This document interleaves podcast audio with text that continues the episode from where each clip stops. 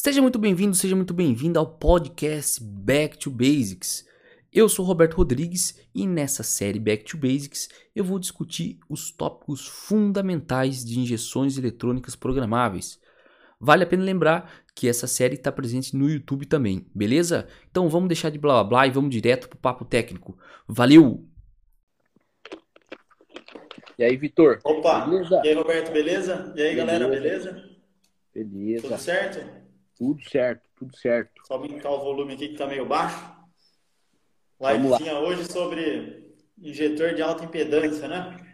Alta impedância hold. hold. Isso aí. Vamos que vamos. É... Roberto, você... deixa eu ver, estamos com 18 pessoas já. Você, você pode dar uma explicaçãozinha rápida para a galera aí sobre o que é um injetor de alta impedância? Claro. Cara, assim, ó, Sobre os injetores, tem diversos tipos, né? Os mais comuns são os injetores que são os mais utilizados em os únicos utilizados, na verdade, de injeção injeções indiretas, que é o pick and hold e o alta impedância, né? O alta impedância, é. cara, ou também conhecido como saturado, é um injetor mais comum, certo? Que aí você uhum. faz o acionamento dele diretamente, tá? Uh, qual, o que, que significa alta impedância e o pick and hold, né? O pick and hold ele também é conhecido como baixa impedância. Ó, a galera mandando parabéns por ser atrasado aí. Oh, valeu aí, galera. Obrigado. E daí, assim, a diferença entre os dois, entre alta impedância e baixa impedância, é o que o nome diretamente mostra, certo? É a impedância entre eles, tá?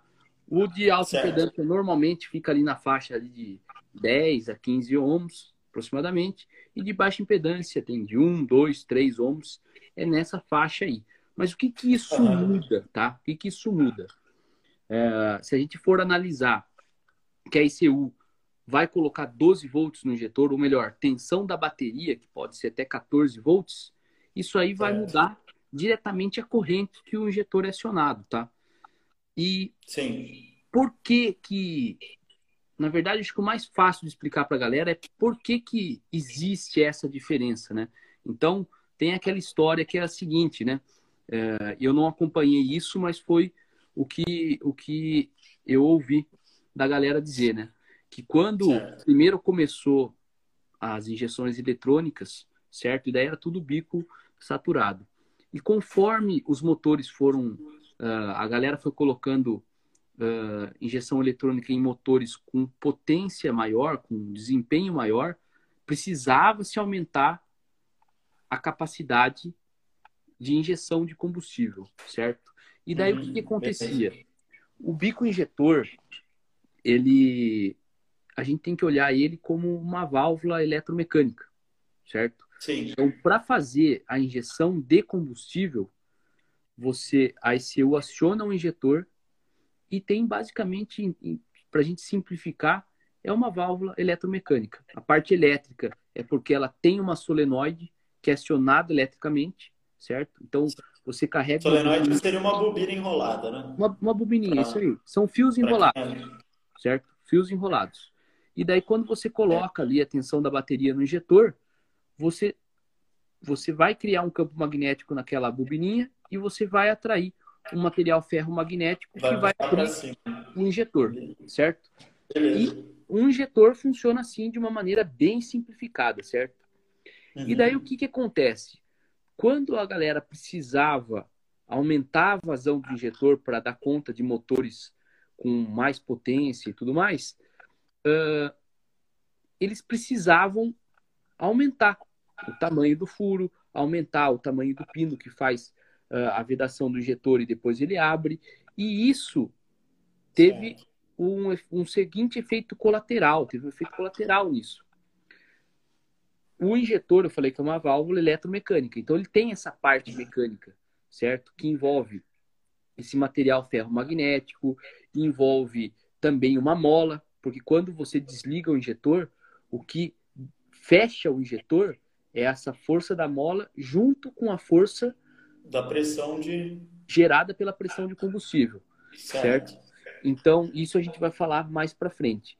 Mas o que a gente tem que entender é que antigamente a galera, para aumentar a vazão, teve essa limitação de ter que aumentar muito o conjunto mecânico. Aumentou muito a inércia desse conjunto mecânico. E daí Entendi. o que acontecia? Mandar uma boa noite aí pro Rafa aí, tá sempre presente aí, mandou uma boa noite para nós. Opa, legal. E o que, que aconteceu? Quando eles passaram para injetores maiores e tinha essa inércia maior desse conjunto mecânico, tô falando de inércia mecânica mesmo, Sim. o que, que acontecia? O injetor ficava muito pesadão e lento, tá? A gente já explicou sobre dead time aqui? Eu vou a gente até, come... até mostrou a foto dos injetores, né? Nessa... Exatamente. Nesse foi vídeo. No, foi no Desmistificando Injeções Eletrônicas, né? No, no canal aí. do YouTube lá que a gente mostrou uh, peças, essa parte interna do injetor mesmo. O vídeo é muito legal. A gente pode colocar no Telegram depois para a galera achar mais fácil. Uhum. Mas esse foi um detalhe que meio que uh, atrapalhou esse desenvolvimento de injetores com maiores maior vazão. Isso eu estou falando há muito tempo atrás, beleza? E daí o que, que aconteceu? É, o dead time desses injetores ficava muito grande. Se o cara fosse colocar é, um, um, um injetorzão lá com uma parte mecânica grande, se você fosse acionar ele de uma maneira convencional, não dava certo, beleza? Não, não Daí, consegui, tipo, ficava lenta a resposta? Ficava exatamente assim. É como você tinha uma, uma, primeiro que você tem uma mecânica muito pesada, certo? E pesada mesmo, estou falando não, não só de peso, mas também de inércia, certo? Você Sim. tinha atrasos muito grandes, tá? Virei a câmera aqui. Você tinha atrasos muito grandes. E daí qual que foi a sacada dos caras? Bom, como a gente não consegue uh, melhorar a parte mecânica, vamos otimizar a parte elétrica. O que, que os caras fizeram? Muito simples. Eles diminuíram a impedância, certo? Ou seja, uhum. de uma maneira básica, eles diminuíram a resistência do injetor. Daí, certo. quando a ECU aciona o injetor e ele fica lá com 12 ou 14 volts, o que, que acontece? Como você tem uma resistência mais baixa, a sua corrente é bem maior, certo? Então, no início da live, a gente falou, bom, um de alta impedância, ou conhecido como saturado, tem ali na faixa de 10 a 15 ohms, tá? Então, a gente pode aproximar ali que a corrente do injetor, quando ele está acionado, fica ali na faixa de 1 ampere, certo? Uhum. Agora, se a gente pega um de baixa impedância que tem 2 ohms, a gente vai ter 7 amperes no injetor. Tipo, é, é bastante diferente. Coisa, né? Então, como você dá esse. Isso aí dá uma sobrecarregada boa no sistema da, da ECU, né? Aí é que tá, né? Esse é, por, é um dos detalhes. Não é o. É um dos detalhes pelo qual você tem saídas diferentes uh, para injetor pick and hold e para injetor saturado, né? Ou de alta impedância. Mas pensa é. comigo, eles fizeram isso propositalmente, baixaram a impedância, né, de uma maneira mais simplificada, baixaram a resistência do injetor, e daí uhum. quando a ECU aciona ele, que ele tem 14 volts, você vai ter uma corrente bem alta ali. Bem mais alta do que se tivesse uma resistência maior. E isso ajuda a abrir o injetor pesadão, certo? Relembrando, isso eu estou falando muito tempo, beleza? E daí o pessoal fez esse esquema. Só que, cara, o que, que acontece? Por que, que muita gente chama de injetor pick and hold e não injetor de baixa impedância. Porque os caras sacaram o seguinte, tá? É, você precisa de uma puta corrente para você abrir o bico, certo? O bico de baixa impedância realmente abrir para você Por causa da inércia dele, né? Que da inércia. Exatamente. Você tem uma alta inércia, você dá um pico de corrente, ele abre bem mais rápido, certo? Só que depois que ele está aberto, você não precisa manter aquela corrente enorme no injetor para manter ele aberto. Uhum. Perfeito? Certo. Por isso que a galera faz assim: você aciona ele com os 14 volts mesmo, e daí uhum. você tem o pique, né? Porque você tem lá o máximo de corrente disponível. Na verdade, você não vai ter 7 amperes direto, porque o injetor tem uma. Aí eu vou entrar um pouco mais nas características elétricas. Né? Tem uma indutância uh, na, no sistema, então até você carregar a bobina, você, a sua corrente sobe, certo? Teve uma pergunta aqui, ó, do Rafael.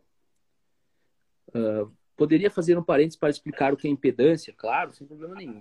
Assim, ó, é, é meio complicado explicar a impedância assim no detalhe para vocês, mas é, entenda a impedância como uma característica elétrica uh, que seria um somatório entre a resistência do, do, do, seu, do seu dispositivo com a sua capacitância, com a sua indutância. Tá? São, é um, entenda como uma característica uh, elétrica de, do seu dispositivo que vai afetar toda essa parte elétrica de como você relaciona tensão e corrente, perfeito?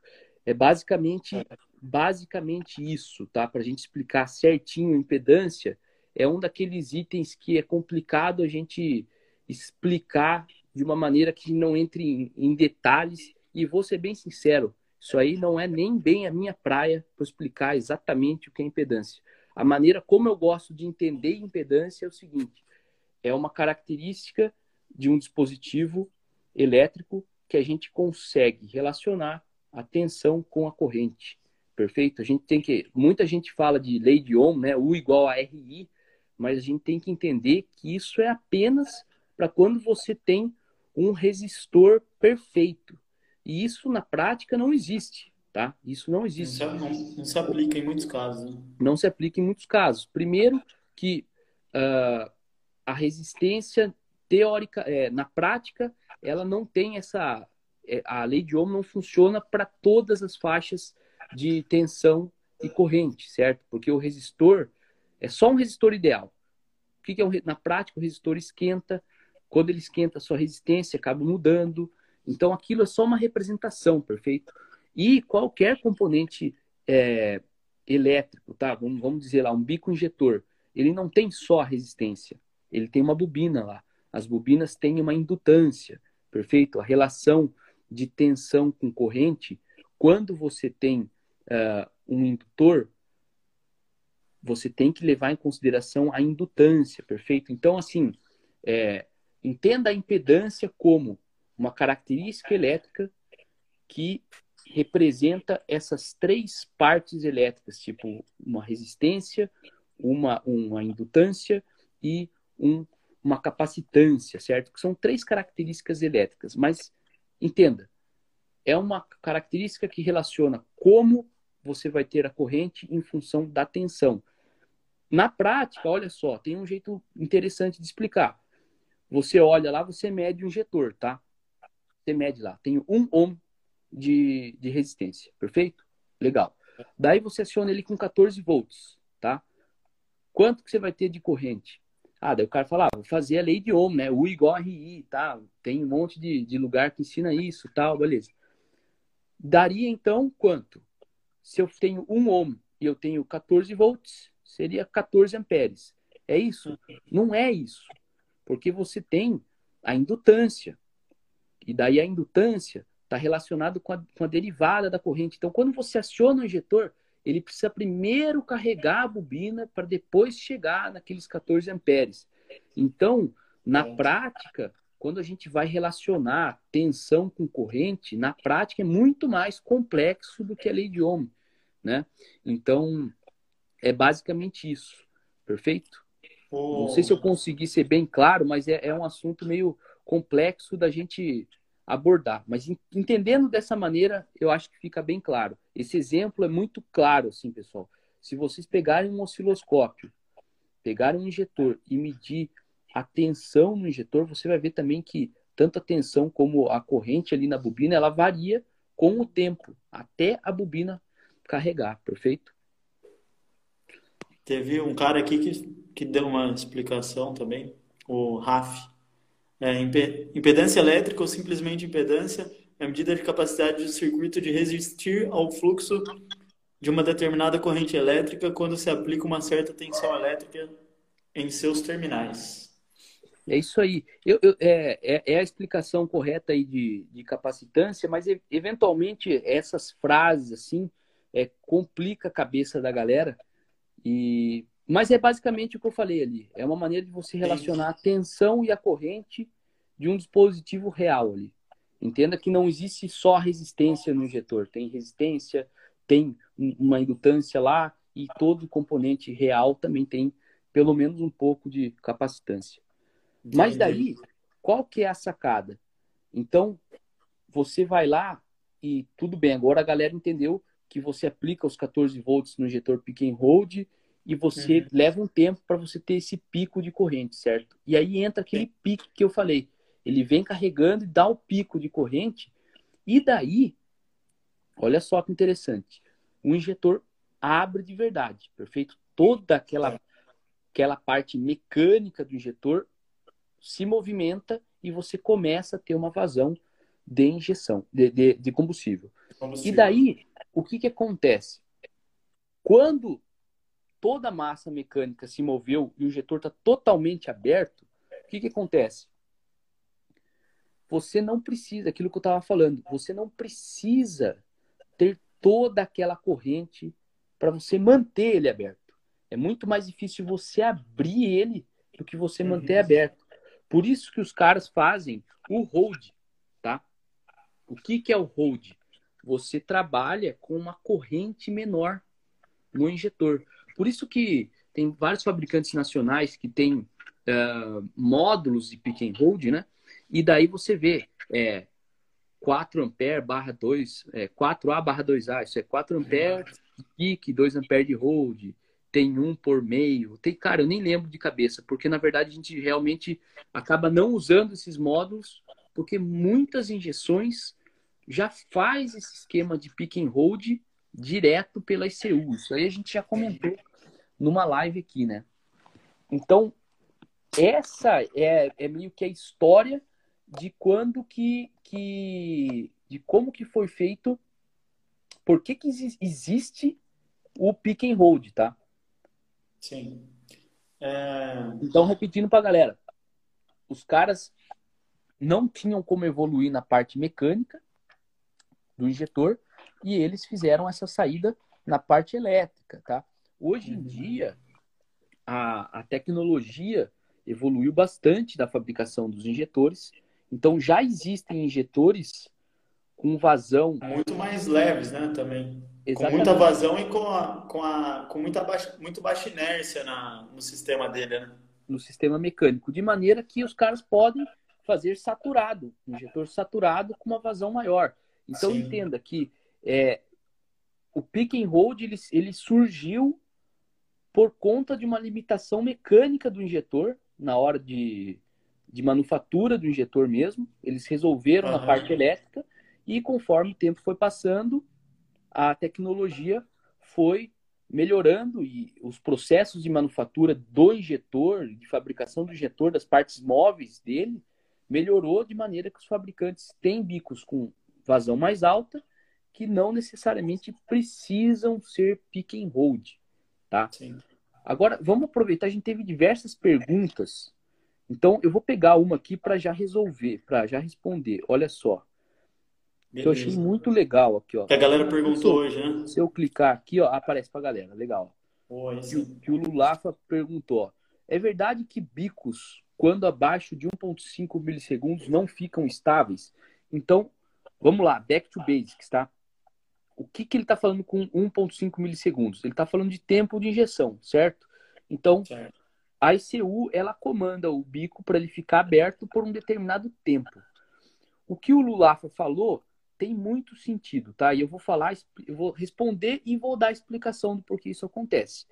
Não é bem isso. O 1,5 milissegundos ele é um valor de referência. A gente tem que entender que o que, que acontece? eu falei que tem um tempo para o injetor abrir, certo? Então, certo.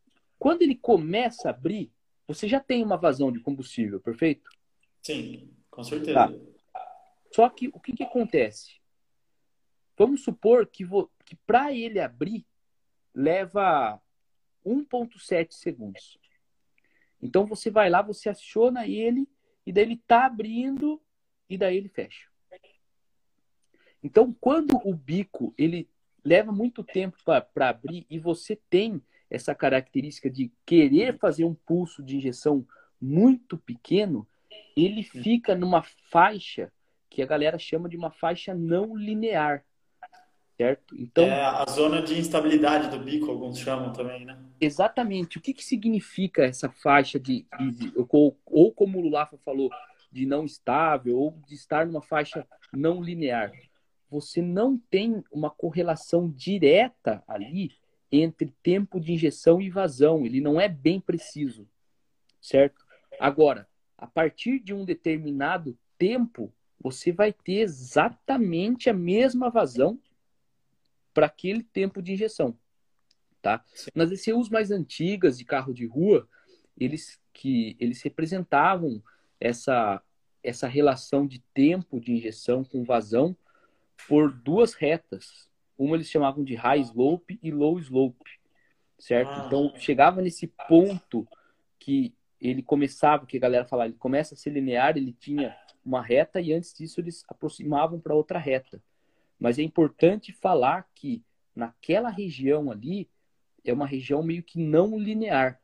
Por isso que antigamente, é, antigamente não, por isso quando você vai usar um injetorzão bem grande, uh, você não, às vezes tem uma dificuldade em fazer a calibração da lenta. bem grande que você diz é com muita vazão, né? Exatamente, com muita vazão e daí na lenta, para você manter o motor na lenta, você precisa de uma vazão baixa e Sim. um tempo muito baixo, certo? Porque aquele injetor tem uma puta vazão. E daí uhum. existem dificuldades na lenta. Também tem uma outra característica que vale compartilhar com a galera, que às vezes injeções mais antigas elas têm uma maior dificuldade para você é, trabalhar nessa região de pouco tempo tá? De, de, de, injeção. Então, porque já aconteceu comigo de eu usar uma injeção e a, a lenta do carro não fica legal, porque assim, você aumenta um pouquinho o combustível, ele fica muito rico, você diminui um pouquinho o combustível, ele já fica muito pobre, certo? É. Então, é uma, é uma região complicada de trabalhar. Isso acontece muito quando você está em semi-sequencial, porque daí os dois pulsos, você tem um pulso pequeno, daí você ainda divide em dois o tempo, ele fica não fica legal. Complicado. Então, é, é, um negócio importante para se falar. Então, respondendo no Lulafa, é verdade que existe uma faixa de tempo curto de injeção que o bico não fica estável e tá aí o porquê disso. Beleza? Uh, o Alisson Cassó, aqui, vamos ver o que ele perguntou aqui, ó. Todos os pick and hold trabalham com PWM no modo hold? Olha, Alisson, todos que eu conheço trabalham com PWM. Então, assim, para a galera entender, você precisa. Eu falei que, que os caras fazem o pique, né? E depois faz o hold, certo? Como que você vai fazer para que o injetor trabalhe com uma corrente menor? Você precisaria colocar uma tensão menor. Mas a ECU, ela não tem essa capacidade de colocar uma tensão menor no injetor. Na verdade, o injetor ele recebe alimentação positiva direto de um relé ou de um PDM. A ICU normalmente, né, ela manda o terra pro, pro injetor, perfeito? Então, você tá ali limitado, não tem como você colocar uma tensão menor. Então, na prática, o que, que os caras fazem? Quem acompanhou a live de PWM já sacou. Para você baixar a tensão efetiva no injetor, você tem que trabalhar com um PWM, certo? Então, Legal. isso aí é tudo o que. Deixa eu ver se eu consigo abrir um negócio aqui que eu acabei de pensar e mostrar. Mas isso, isso aí é tudo a, a, a, a fabricante da injeção que levanta, entendeu? Então, por exemplo, assim, ó. Deixa eu ver se eu consigo mostrar para a galera. Olha só. Nesse software aqui, ó, eu consigo selecionar meu injetor, tá? Então, vamos pegar lá um, o Siemens Deca lá, bem conhecido, que é esse aqui, ó. 110, eu, se eu não me engano, é esse aqui. 11034, opa, 11034 24. A gente pôr em manual, a que gente é o vê. Deca 80? Isso aí acho que é o DEC 80. Se eu não estou me enganado, é o DEC 80. E daí, olha só que interessante. Olha o, a corrente de pico desse injetor. 2.3 amperes. Olha a corrente de hold dele. 0,29. Então, assim, para esse injetor, o que ele precisa de hold current é 0,29 ele precisa de um tempo de pico de 2,5 milissegundos. Na verdade, isso aqui é o tempo máximo. Tá? Tempo máximo. O que, que acontece, pessoal? Pô, travou. Que acontece? Alô? Voltou? Voltou, voltou. Voltou? Voltou? Beleza. O que, que acontece? Muitas ICUs têm a seguinte característica Deixa eu pegar aqui, ó. Muitas ECUs têm a seguinte característica. Na saída de injetor, olha só, pick and hold injector one, tá? Isso aqui é, eu tô olhando o pinout da ECU. No pino C19 eu tenho a saída para o injetor pick and hold 1, tá? Olha só que interessante, tá? Tá vendo que tem um, uma entrada analógica? Isso aqui confunde muito a cabeça da galera. Mas o injetor não é uma saída? Como que eu estou ligando numa entrada? É que, na verdade, essa, essa saída aqui, olha só que massa isso aqui. Essa saída, ela aciona o injetor e ela tem a capacidade de medir a tensão Cacete. no injetor. Certo? Então, quando você usa uma ECU como a Motec, por exemplo, se você está com o motor funcionando lá, você está conectado no software, se for lá e desplugar o conector do injetor 1, na hora fala no software, injetor 1 em aberto. Ela sabe que está desconectado o chicote. Como? Ela mede a tensão e ela vê que está desconectado. Então, quando uma saída tem a capacidade de medir a tensão também, você consegue fazer esse acionamento do pick and hold bem mais inteligente, certo? Porque como eu falei, você tem essa característica que é a indutância certo? Uhum. Você aplica 14 volts, mas você não vai ter 14 volts direto ali. Você tem uma bobina, você tem um indutor. Então, por isso que a Motec consegue monitorar exatamente como o injetor está funcionando, certo? Daí, quando você é. faz um, um, módulo pick and hold, que é simplesmente 4 para 2, por exemplo, ou sei lá, qualquer outro número, é um negócio genérico para injetores que não são genéricos. Entendi. Entendeu? Isso Cada pode ser um problema, né? Você pode até estar tá desgastando mais seu injetor. Exatamente. Então, diminuindo a vida útil. O ideal é, por isso que é importante você trabalhar com, com essas. Uh, por isso que quando você trabalha com injeções que tem uh, esse tipo de, de acionamento de pick and hold direto, além de ser muito mais fácil para você de não ter que colocar nenhum módulo intermediário, você tem um, um controle perfeito para aquele injetor, né? Uhum.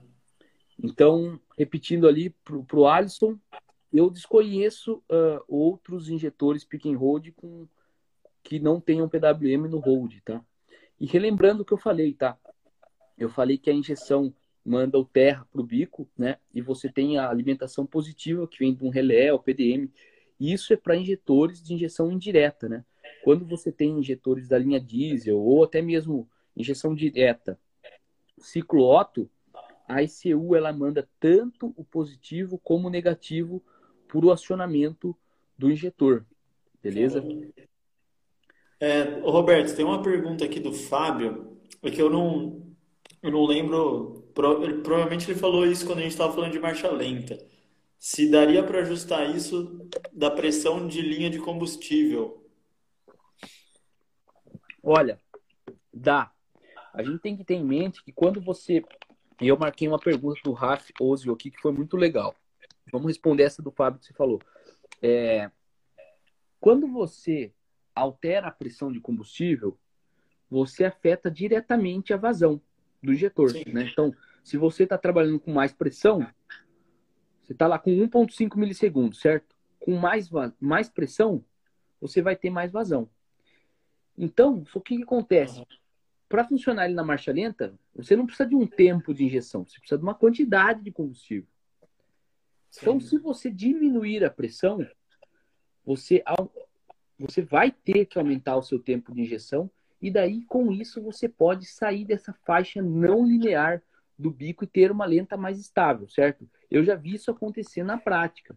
Estava lá com uh, uma injeção semi-sequencial e certo. a gente tinha um tempo de injeção baixo, a lenta estava instável, a gente baixou a pressão e daí melhorou a lenta, certo?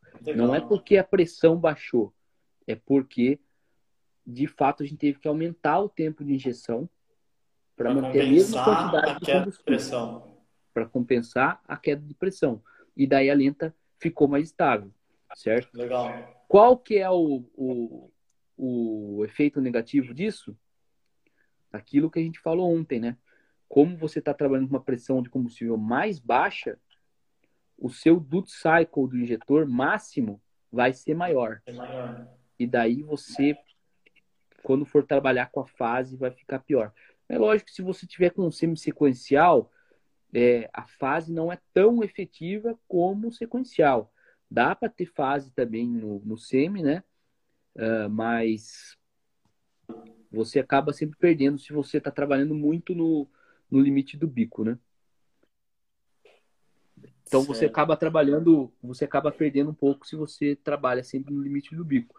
Agora, olha só essa pergunta do Raf Ozil aqui, ó. Qual a diferença entre usar o pick and hold ou utilizar um resistor no funcionamento do bico ou funcionamento do injetor? Cara, uma vez eu, eu tentei fazer isso, tá? Só tentei fazer isso uma vez. O que, que acontece? E é, você não tem um pick and hold e daí então você não consegue acionar o injetor. Daí você coloca uma, uma resistência em série com um injetor lá. Para quê?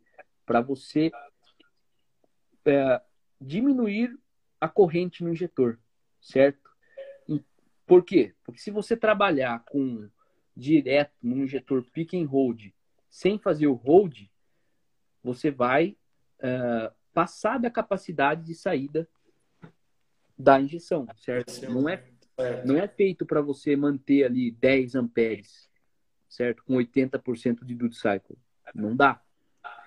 Então, uh, você precisa escolher muito bem a resistência para conseguir que o negócio funcione. Só que entenda, quando você coloca uma resistência em série, o que, que vai, você vai fazer? Você vai diminuir a corrente no injetor. Beleza. Só que não vai chegar 14 volts no injetor. Vai chegar menos. Uhum. Porque uma parte. Inclusive, o, o Lulafa falou aqui, ó, que o resistor vai aumentar o dead time. Né? Vai aumentar o dead time, exatamente. E é justamente por isso aí que você falou, né? Você vai, você tem menos tensão chegando no, no injetor, ele acaba demorando mais para abrir. Exatamente. A, te, a, gente tem que entender que cai a tensão no injetor, porque uma parte da tensão fica ali no resistor, né? Ele está em série com o bico. Uhum. Então, uh, acontece isso, né? Olha só aqui, ó, uma outra uma outra pergunta aqui, ó. Aqui, ó. Vamos jogar aqui, ó. Ah, Carro turbo precisa de mais bico que um aspirado, ambos com a mesma potência? Olha, quando a gente vai fazer o cálculo teórico do, do bico, a gente leva em consideração uh, a potência, certo? certo? Tem diversas variáveis, né? Consumo específico também, né? Consumo específico, número de injetores uh, e o duty cycle que você quer trabalhar. Então, uhum. assim, quando você é, não é só a potência que entra na conta, perfeito? E o consumo específico é, vai depender muito do seu tipo de motor, certo? Sim. Então, assim, é, é complicado você falar ah, turbo precisa de mais ou de menos, porque é o que afeta no consumo do injetor, no fluxo ideal do injetor é a potência, certo? Que no seu caso aí você falou é, igual, certo? Agora você uhum. tem que avaliar o consumo específico do seu motor, perfeito? Então tem que ver se quando você vai para turbo numa determinada condição você pode ter um consumo específico maior ou às vezes um consumo específico menor. Sim. Então, pelo fato de você também, é... enfim, tem gente que acaba rodando um pouco mais rico, né, na região de boost. E aí o consumo específico acaba sendo maior, né?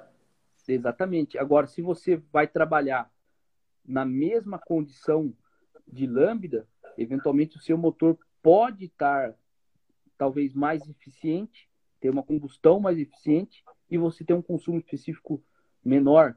Então, é algo que a gente teria que testar, mas acho que o importante é passar isso, que para você achar teoricamente, né, o fluxo de combustível ele não depende só da potência, mas também do consumo específico do seu motor. Ah, o que, que é consumo específico? É a vazão de combustível necessária para potência, certo? Sim, é o quanto, seria tipo, é, quantos cavalos cada grama de combustível injetado consegue gerar, né? O contrário, né? Isso. Quantas, é o contrário, né? É o Quanta, quanto se quantas gramas para gerar seu, de combustível você usa para gerar um, um cavalo. Exatamente. Então é uma relação entre consumo e um, potência.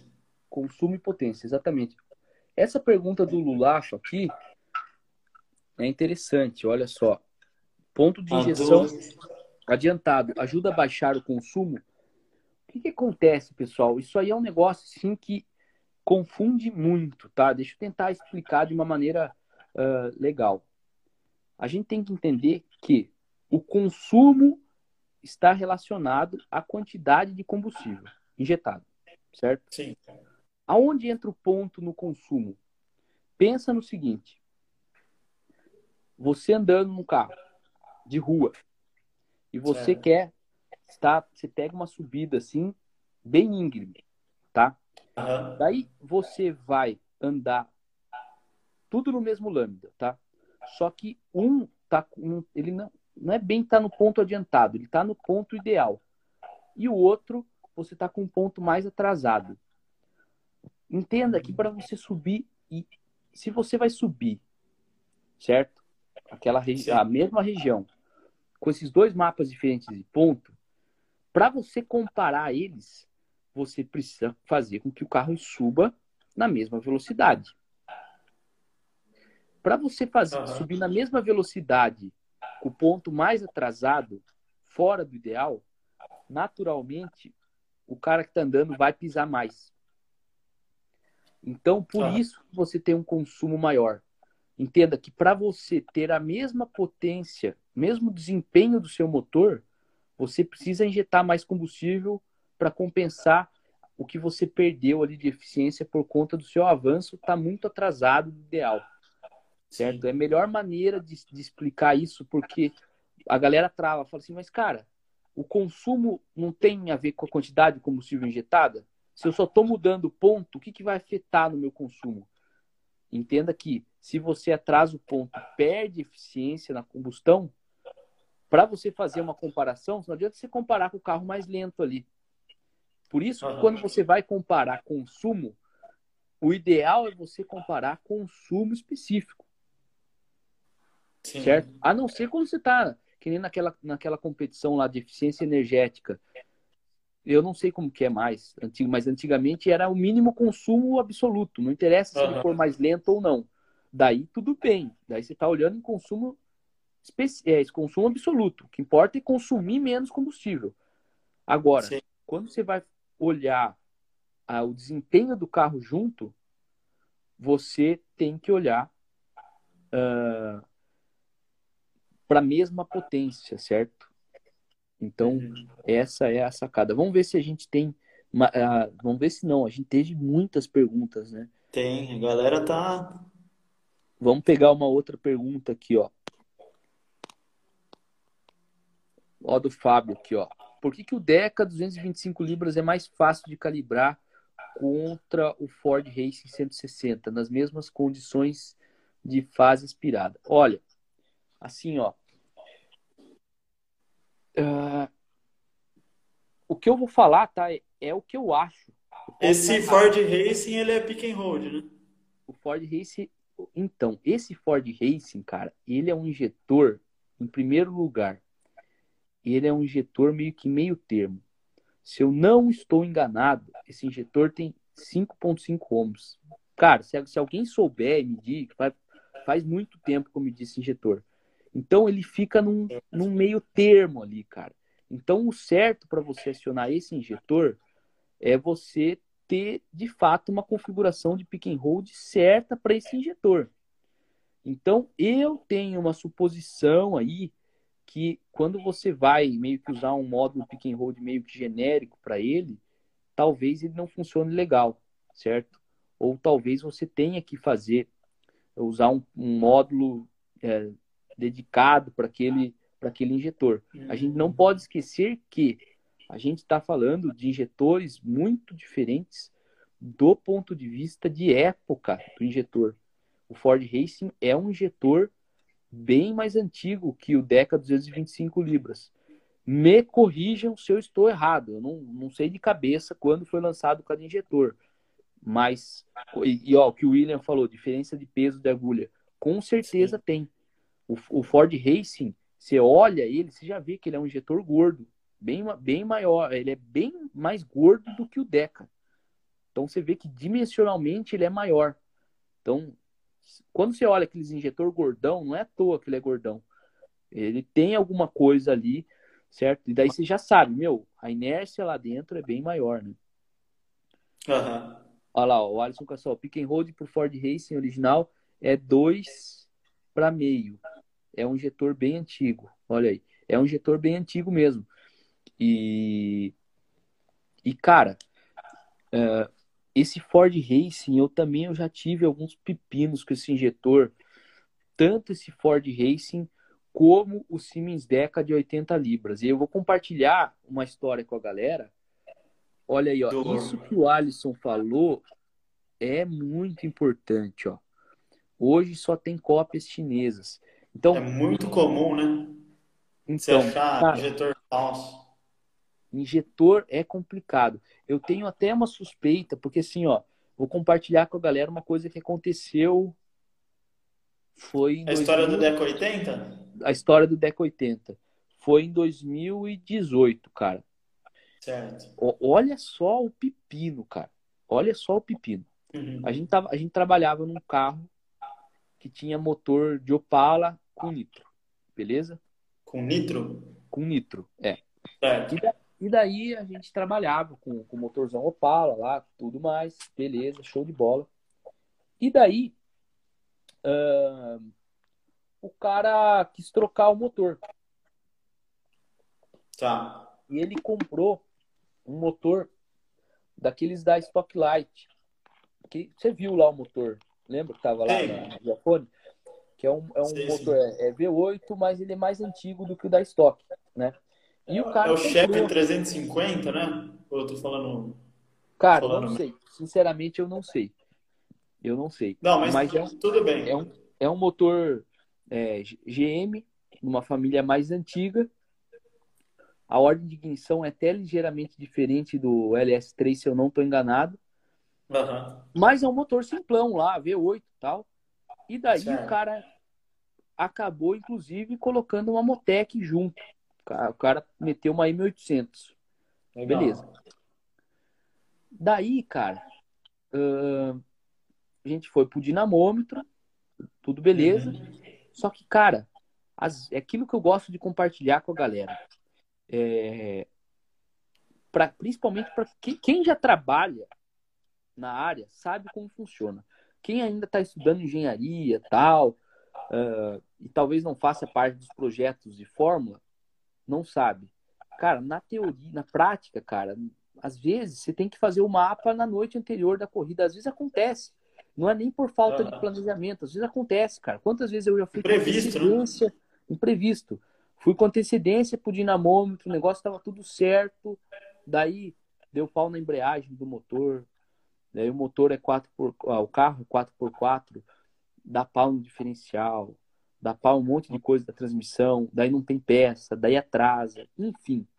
Esse foi o tipo de desenvolvimento que a gente fez assim, ó, muito rápido no dinamômetro faz para funcionar de uma maneira segura e vamos para a corrida. Certo. E eu não fui na corrida. Eu estava num outro evento, eu acabei não indo na corrida. Sim. E falho, cara, assim, ó, foi um negócio assim, ó. É, a única coisa que eu tinha feito era tinha pedido para os caras habilitarem aquela compensação por pressão de combustível. Então, assim, como era uma SEAL que não tinha eficiência volumétrica, né? Era as M800 as antigas, eu coloquei uma compensação por pressão de combustível. Para caso caísse a pressão de combustível, ela compensasse e aumentasse o tempo de injeção. Beleza. Cara, passou o final de semana inteiro falhando o carro. E os caras Nossa. do telefone comigo, e cara, sendo no telefone, é complicado, não tinha sinal de internet. E falava, cara, o que, que aconteceu, né, cara? Tava tudo certo. Beleza. Vai, vem. Passou o final de ano, era a última etapa do ano. Não, ano que vem vamos resolver, vamos resolver. Daí isso foi 2018. Janeiro de 2018, a gente foi pro dinamômetro de novo. Falei, cara, agora a gente tá com tempo, vamos olhar, né? Peguei, primeira coisa que eu vi, TPS não estava funcionando. O motor era aspirado, mapa por TPS. Daí eu falei, cara, vamos ver. Daí o login, no meio da confusão, os caras, enfim, não tinha, eu não tinha o login da corrida. falei, bom, uhum. a falha do motor pode estar tá aí, porque, cara, TPS, naquele mapa, a gente estava trabalhando no Alpha N, era o sensor principal de load. Uhum. Mas, vamos lá fizemos o mapa, pá, pá, pá, tudo beleza, tal. Fizemos daí no carinho, sabe? Tudo certo. Uhum. Beleza. No detalhe. Ficamos né? umas, umas, duas horas no dinamômetro, tudo ok. Daí o cara virou. Uh, vamos pra fazenda testar o carro. Vamos, vamos pra fazenda testar o carro. A gente foi pra fazenda, né? Porque é uma. É um Jeep Cross que chama, né? Um Jeep lá e tal. Uhum. O, o, cara tem na fazenda dele, ele montou uma pista pequena para testar, sabe? Legal. Beleza, testando, tudo ok, tudo ok, tudo ok. Eu tinha voo marcado para no meio da tarde, era na hora do almoço. O cara falou: vou dar mais duas voltas antes do almoço, a gente vai almoçar e depois vamos embora. Vamos. Nessas duas voltas, volta a falha. falei, caralho. Puta, né? E falhava igualzinho, cara. Igualzinho, assim o som do motor ficava estranho, mas sabe que não parece que é falha de, de ignição, porque às vezes quando é falha de ignição, o motor falha de não ter combustão mesmo, sabe? Ali uhum. você que, sabe, tava, era estranho, cara, era muito estranho. Daí você olhava, eu falei, bom, beleza, agora tem o log. Eu olhei o TPS tava ok. Falei, cara, e eu falava pros caras, falava, meu, a falha é igual, o, o barulho é igual da falha. Os caras falam, meu, é igualzinho, era isso aí que acontecia na corrida, cara. Uhum. Eu falei, bom, vamos olhar o log. Log em conta, né? Daí você olha o log, você eu via e eu olhava e falava, cara, ouvindo não parece falha de ignição. Mas no log, o lambda ficava pobre, mas não era um pobre pontual, ele ficava muito estranho, cara. É muito estranho. Eu falo, putz, cara. Caramba, né? Só que assim, cara. Aí, aí entra o seguinte detalhe. Olha o meu raciocínio. Cara, tô usando uma Motec. Já vi uhum. falar Motec? Não. Não é ECU. Uh, vou partir da hipótese. Aí, né? Vou partir da hipótese que não é ECU. Tá? Pode ser? Pode. Tudo pode acontecer, mas vou partir da hipótese que não é ICU. A ICU eu jogo lá para baixo. O negócio estava funcionando. Daí do nada falha. Isso aí tá me cheirando elétrica, cara. Deve ser algum mau contato no chicote. E o chicote que a gente tinha feito, por conta de budget e tudo mais, foi aqueles negócios assim que não é no chicote mil spec, certo? Aham. E daí é duro, cara. E numa aplicação dessa aí, né? É meio. Assim, ó, uma aplicação exigente, né? exigente. E sabe o que é o exigente da, da, dessa aplicação? O exigente é, o seguinte: o carro dá uma volta, fica só barro. Para você ter ideia, é diferente do rally que o cara anda na, na terra que tem lá. Os caras às vezes vão lá e molham, encharcam a terra. Então, cara, é barro pra caramba. Então, como que os caras lavam o carro? Os caras pegam aquelas vacas, sabe? Mete. Lavadora de pressão mesmo, né? Exatamente. Então, se você tem um chicotão comunzão lá com relé e tudo mais, a vida útil cai, né? Então, por mais que a gente tinha feito o chicote, falei assim, meu, pode ser chicote. Sempre que vem esse negócio, uma falha assim que, pô, no dinamômetro não falhou, cara. Andou a manhã inteira, não falhou. Nas duas últimas voltas falhou, pô, beleza. Chicote. Daí o que, que aconteceu?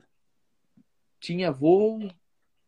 ah, o cara. Eu já tinha um outro serviço para fazer. A gente não tava com pressa. Eu conversei com o cliente e falei: olha, deixa eu dar uma olhada no chicote. E daí no Aham. chicote a gente faz o seguinte: a gente sempre gosta de separar o chicote do motor do chicote elétrico, beleza? E Certo. daí o que, que acontece? A gente deixa um conector de interface, que a gente chama de conector power. É dali Conector o que quê? vem conector power, que seria o conector Ah, sim. É dali Certo. que vem 12 volts do relé pro bico, pra bobina, pra sonda, certo? Quando eu fui tirar, eu tava desmontando o chicote. Como, quando eu fui tirar aquele conector, cara, eu tirei assim, ó, mas saiu água que nem louco, cara. Saiu Nossa. água e tava assim cheio de zinabre, sabe? Aham. Daí eu mostrei pro mecânico e falei, cara, ó, tinha água no chicote, hein? Daí o cara falou, putz, cara, mas a água tá aí desde o ano passado, cara. Como que ia falhar só nas últimas duas voltas? Eu falei, é, pois é, né? Ele falou, cara, não é isso aí. Eu falei, ah, meu, e agora? Daí eu conversei com o cara e falei, ó, seguinte, eu vou fazer um chicote inteiro novo pra você. New spec, a gente vai meter aí. E, cara, às vezes eu sou meio louco. Falei, depois a gente resolve isso aí. O cara, pra você ter uma ideia, o cara foi o nosso primeiro cliente, certo? Caramba. Esse cara, esse cara aí, ah, eu lembro que quando a gente abriu a Too Easy, quando o cara ficou sabendo, o cara nos ligou e falou assim: Meu, tem um trampo pra você, pra vocês. Eu, Legal. Como que é? Cara, isso era segunda-feira. O cara falou assim: A gente tá com, com o carro aqui, tamo fudido, vocês vão ter que vir aqui pra Curitiba, fazer o chicote, eh, calibrar o motor e no final de semana ir pra pista com a gente. Falei, puta merda. Cara, a gente, não, a gente tinha dois alicates, pra você ter uma ideia. Nossa, já caiu a bomba no colo, né? Caiu a bomba no colo, a gente foi pra Curitiba, cara. Sem brincadeira, cara. Foi, foi ali que a gente começou a ver mais a vida real. Porque quando, gente- quando você trabalha numa fábrica de, que faz ECU, você não. Sim. Você chega só pra resolver as- o pepino, entendeu? Você nunca pega um projeto do início. Aham. Cara, foi ali que começou a gente ver a dificuldade de você achar material. A gente era acostumado a trabalhar só com fio automotivo. Cara, é, lá, aquele, o primeiro chicote que a gente fez em 2016 foi tudo fio. ah, cara, foi fio residencial. Foi o que a gente achou para comprar em Curitiba. Para comprar conector, foi Caramba. tudo Tedel. Enfim, aquele cliente é um cara assim que, que ele é cliente nosso até hoje. E eu valorizo muito, porque o cara tava desde o início, né? Eu falei, cara, deixa comigo que eu vou fazer o meu melhor aqui nessa elétrica. Pra você ter uma ideia, cara, eu meti um, um Dash C125 pro cara, meti um PDM15, fizemos um Cacete. chicote um spec pro cara. O cara falou, cara, o que é isso? Eu falei, velho, fica tranquilo que você tem aqui agora, você vai andar 10 anos, cara. Um parceiradão pro cara, o cara tá me pagando até hoje e vamos que vamos. Puta, legal. E daí, falhou, cara. Nossa, Falhou, mesmo cara. com o chicote no spec. Eu falo, velho do céu, o que que é isso aí? Aí o cara cara? fica louco, né? Não tem jeito. Daí o cara fica louco, cara. Eu fui conversei, só que daí falhou no dinamômetro, cara. Porque o que que acontecia? Eu fiquei conversando, enquanto, enquanto a gente tava desenvolvendo o chicote, Eu, uhum. eu sempre fico assim, cara, será que era o chicote? Por mais que não era no spec, tava tudo bem feito, era um chicote que era de dois anos. Será que era aquela água do, do Power lá? Porra, uhum. cara, não sei. E daí eu ficava trocando ideia, cara. O preparador é o Billy de Curitiba. Abraço pro Billy. O cara, Billy é amigão meu. Aprendi muito com ele. O cara manja muito de motor, tem muita experiência. A oficina legal. dele é muito legal. E, e, cara, sempre que a gente vai pro dinamômetro é muito legal, porque a gente trabalha junto, sabe? E aí, vamos testar um pontinho a mais? Não, cara, é muito massa. É um trabalho bem, massa. Galera, só para avisar, ó. Às 9 horas tem muito assunto pra gente tocar o pau aqui. Quando a cortar a live, a gente já volta em seguida, então é só vocês entrarem de novo, beleza? E daí, cara, quando a gente tava desenvolvendo o chicote, eu sempre gosto de estar tá sempre adiantado nas coisas. Eu ligava pro Billy e falava, Billy, e se não for o chicote, cara? O que, que você acha que pode ser? Uhum. Ele falou, ó, Roberto, cara, eu vou revisar tudo do motor aqui, vai que tem algum, alguma coisa. Eu falei, mas cara, não é motor, cara. Ele falou, também acho que não é, mas também acho que não é chicote, cara. Uhum. O cara revisou tudo, cara, pegou injetor, passou na, na, na máquina, tava tudo igual. Cara, ele falou assim, Roberto, no motor tá 100%. Eu falei, ó, no chicote tá 100%, e aí aconteceu o que aconteceu. Só que a gente sacou o seguinte, que na última falha, na verdade, eu falei uma coisa errada nessa falha, nessa live. Ah. Na última andada que falhou, não foi que ele parou e falou, vou dar duas voltas. Foi quando ele foi ter a única diferença foi que ele ficou mais tempo na pista andando. Uhum. E daí eu fiquei pensando, puta, cara, será que tem alguma coisa com temperatura? Porque, cara, que, que acontecia, cara? Né? E daí, quando falhou, a gente falou, putz, é, quando a gente foi pro dinamômetro, na verdade, eu falei, cara, vamos testar aqui, ó, não vamos ficar só dar uma puxada, tirar logo, esperar o motor esfriar. Vamos ficar rolando o motor e depois que o motor esquentar, a gente dá umas três, quatro, cinco puxadas seguidas, cara. Pra uhum. gente ter certeza que o problema foi resolvido com a troca do chicote. Sim. E daí nisso falhou. Daí certo. a gente falou, cara, o que, que é isso aí? O que, que é isso aí? O que, que é isso aí? O que, que é isso aí? E daí, e daí você vê, eu quero que a galera entenda a bronca, tá? Entenda a bronca. Repetir, antes desse motor, a gente tava andando com um motor de Opala, sem Motec. E daí o cara trocou motor e trocou ECU. Naturalmente, isso é uma dica para galera que quer trabalhar com injeção eletrônica. Os caras que trabalham com isso já sabem. Naturalmente, na cabeça do cara, é na eletrônica. O cara fala, meu, a falha está na eletrônica, com a outra injeção não funcionava. O cara não, não acha que possa ser algo que não seja elétrico certo?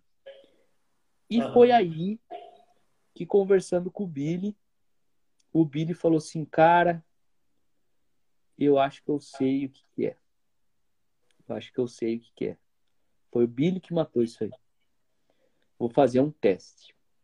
E aí o teste que a gente fez, eu vou contar na segunda parte da live que tá, o Instagram vai cortar a gente. Vai cortar, galera. Nós já vamos voltar, vai cortar a live, nós já vamos voltar já em 30 segundos. Acompanha aí. Beleza. O Billy virou e falou assim, então repetindo, a gente tava com uma falha no motor, foi bem quando trocou o motor e a gente colocou o Motec. E daí ah. teve uma falha numa, na última corrida de dezembro. Em janeiro a gente foi testar no dinamômetro, tudo ok. Fomos testar na fazenda do cliente, pau. E, mas assim, ó, andamos a, a, a manhã inteira sem pau. antes do almoço, na última volta, antes de almoçar, falhou. Falei, cara, eu não acredito. Chuchu tava junto. Beleza. Então, daí a gente decidiu, cara, fazer tudo do bom e do melhor para exterminar o problema. Porque a gente tava com a hipótese que era o chicote, beleza? E não era o maldito do chicote, cara. No dinamômetro falhou. E o Billy matou a charada. Ele falou, Roberto, vou fazer um teste mas vou resolver esse problema. Ele pegou a caminhonete, foi na oficina, voltou. Fala aí, Chuchu, com oito injetor velho de outro modelo, trocou os injetor, falou a vazão para mim. Eu só dei um tapa no mapa ali para funcionar ou menos. Resolveu, cara. Resolveu. Então, aqueles bicos Deca 80, não tô falando que isso é de todos os bicos e tudo mais, mas aqueles oito lá tinha alguma coisa que a gente acha que quando esquentava, chegava em alguma temperatura, cara, ele já não funcionava direito mais. Ele já não Nossa, funcionava direito mais. E eu vi isso acontecer uma vez no autódromo em Santa Cruz do Sul. Tava uma puta de uma chuva. Isso aí foi em 2014, tá? No carro do Cher.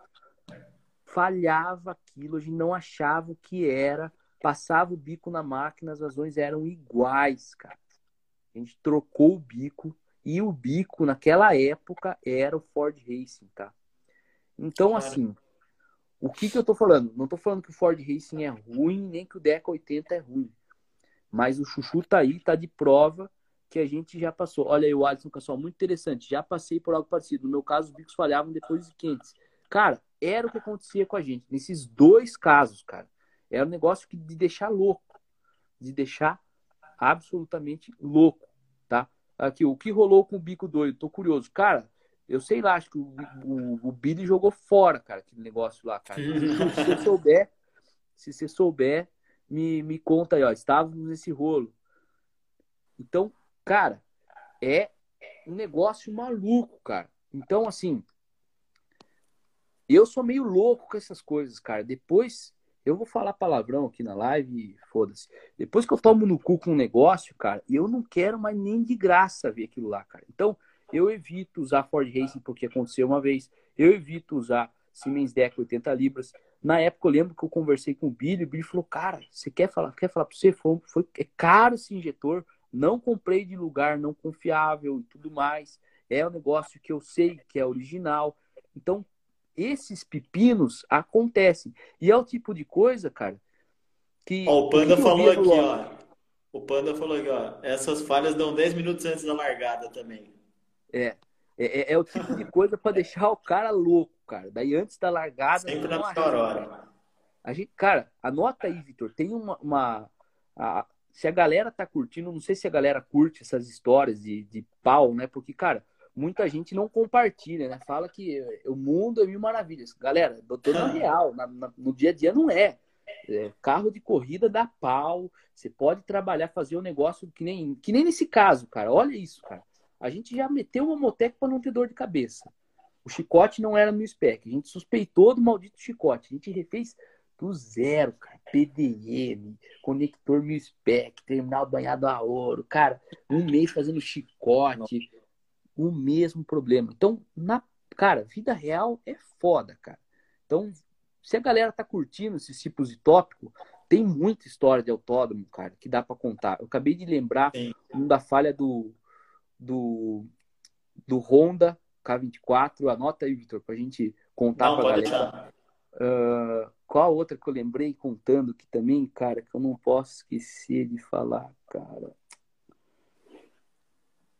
Ai, cara, depois eu. Cara, tem tanta coisa. Quando a gente fizer reunião uhum. amanhã, a gente levanta e. Sim. Porque, cara, é massa contar isso aí.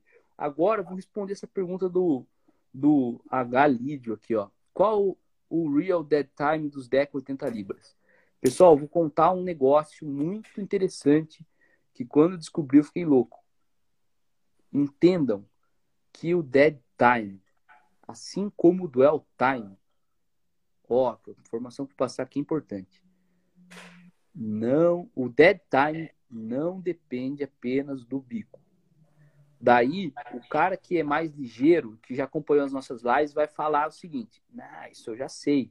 O dead time também depende da pressão de combustível que eu estou usando e da tensão da bateria. Beleza? Beleza. Mas não é só disso que eu estou falando, não. O dead time, assim como o dwell time, também depende da ECU que você está usando. É isso mesmo.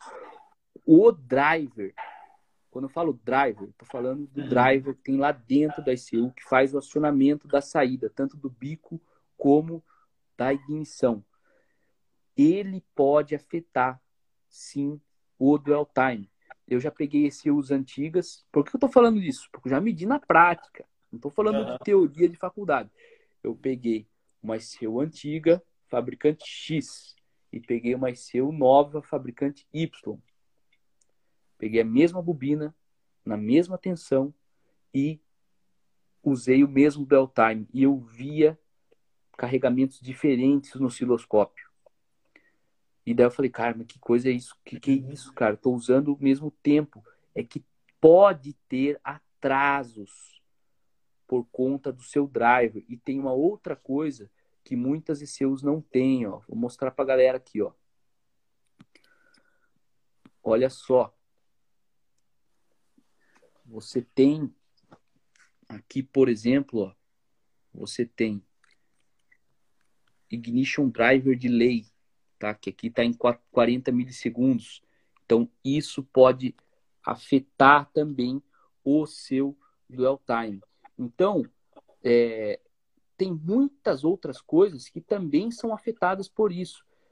Lembra que nem eu falei para você, ó, a gente estava no dinamômetro fazendo um teste, o Vitor estava junto comigo e a gente estava trocando um sistema de injeção, basicamente trocando de uma Bosch para uma Motec, certo? E daí o cara pode ter a falsa sensação de que, ah, para você configurar os sensores é fácil, copia de um para o outro. Por uhum. exemplo, a configuração dos sensores de temperatura que são NTC, você tem que ter certeza que o pull-up é igual, perfeito? Uhum. A Bosch e a Motec, elas trabalham com pull-up da entrada AT de 1 kΩ, tá? Existem fabricantes que não usam, é meio que padrão um quiloohm. Agora, por Sim. exemplo, a ProTune não é um quiloohm. Então, se você pega uma calibração da Motec e joga na ProTune, você se ferrou, está medindo errado. Então, não só a ProTune, como outros fabricantes também não usam um quiloohm como pull-up. Estou falando que é errado? Não. Só estou falando que, às vezes, pessoal, algumas coisas que a gente acha que, ah, isso aqui é curva do sensor. Não, é curva do sensor junto com o pull-up da ICU. Então, quando você é lógico que eu estou falando dos mínimos detalhes, não do sensor de temperatura, tá? Que muda muito. Mas de dwell time e dead time, é sempre importante você fazer a configuração para aquela ICU. Tá? Por isso que eu curto muito usar esses sistemas da Motec, que você seleciona um, uma calibração no injetor que os caras lá mediram. Então, cara, é uma coisa menos para me preocupar. Se os caras colocaram ali no, no firmware, velho, Pode confiar aí, que. Pode confiar. Tem... Vai cego que.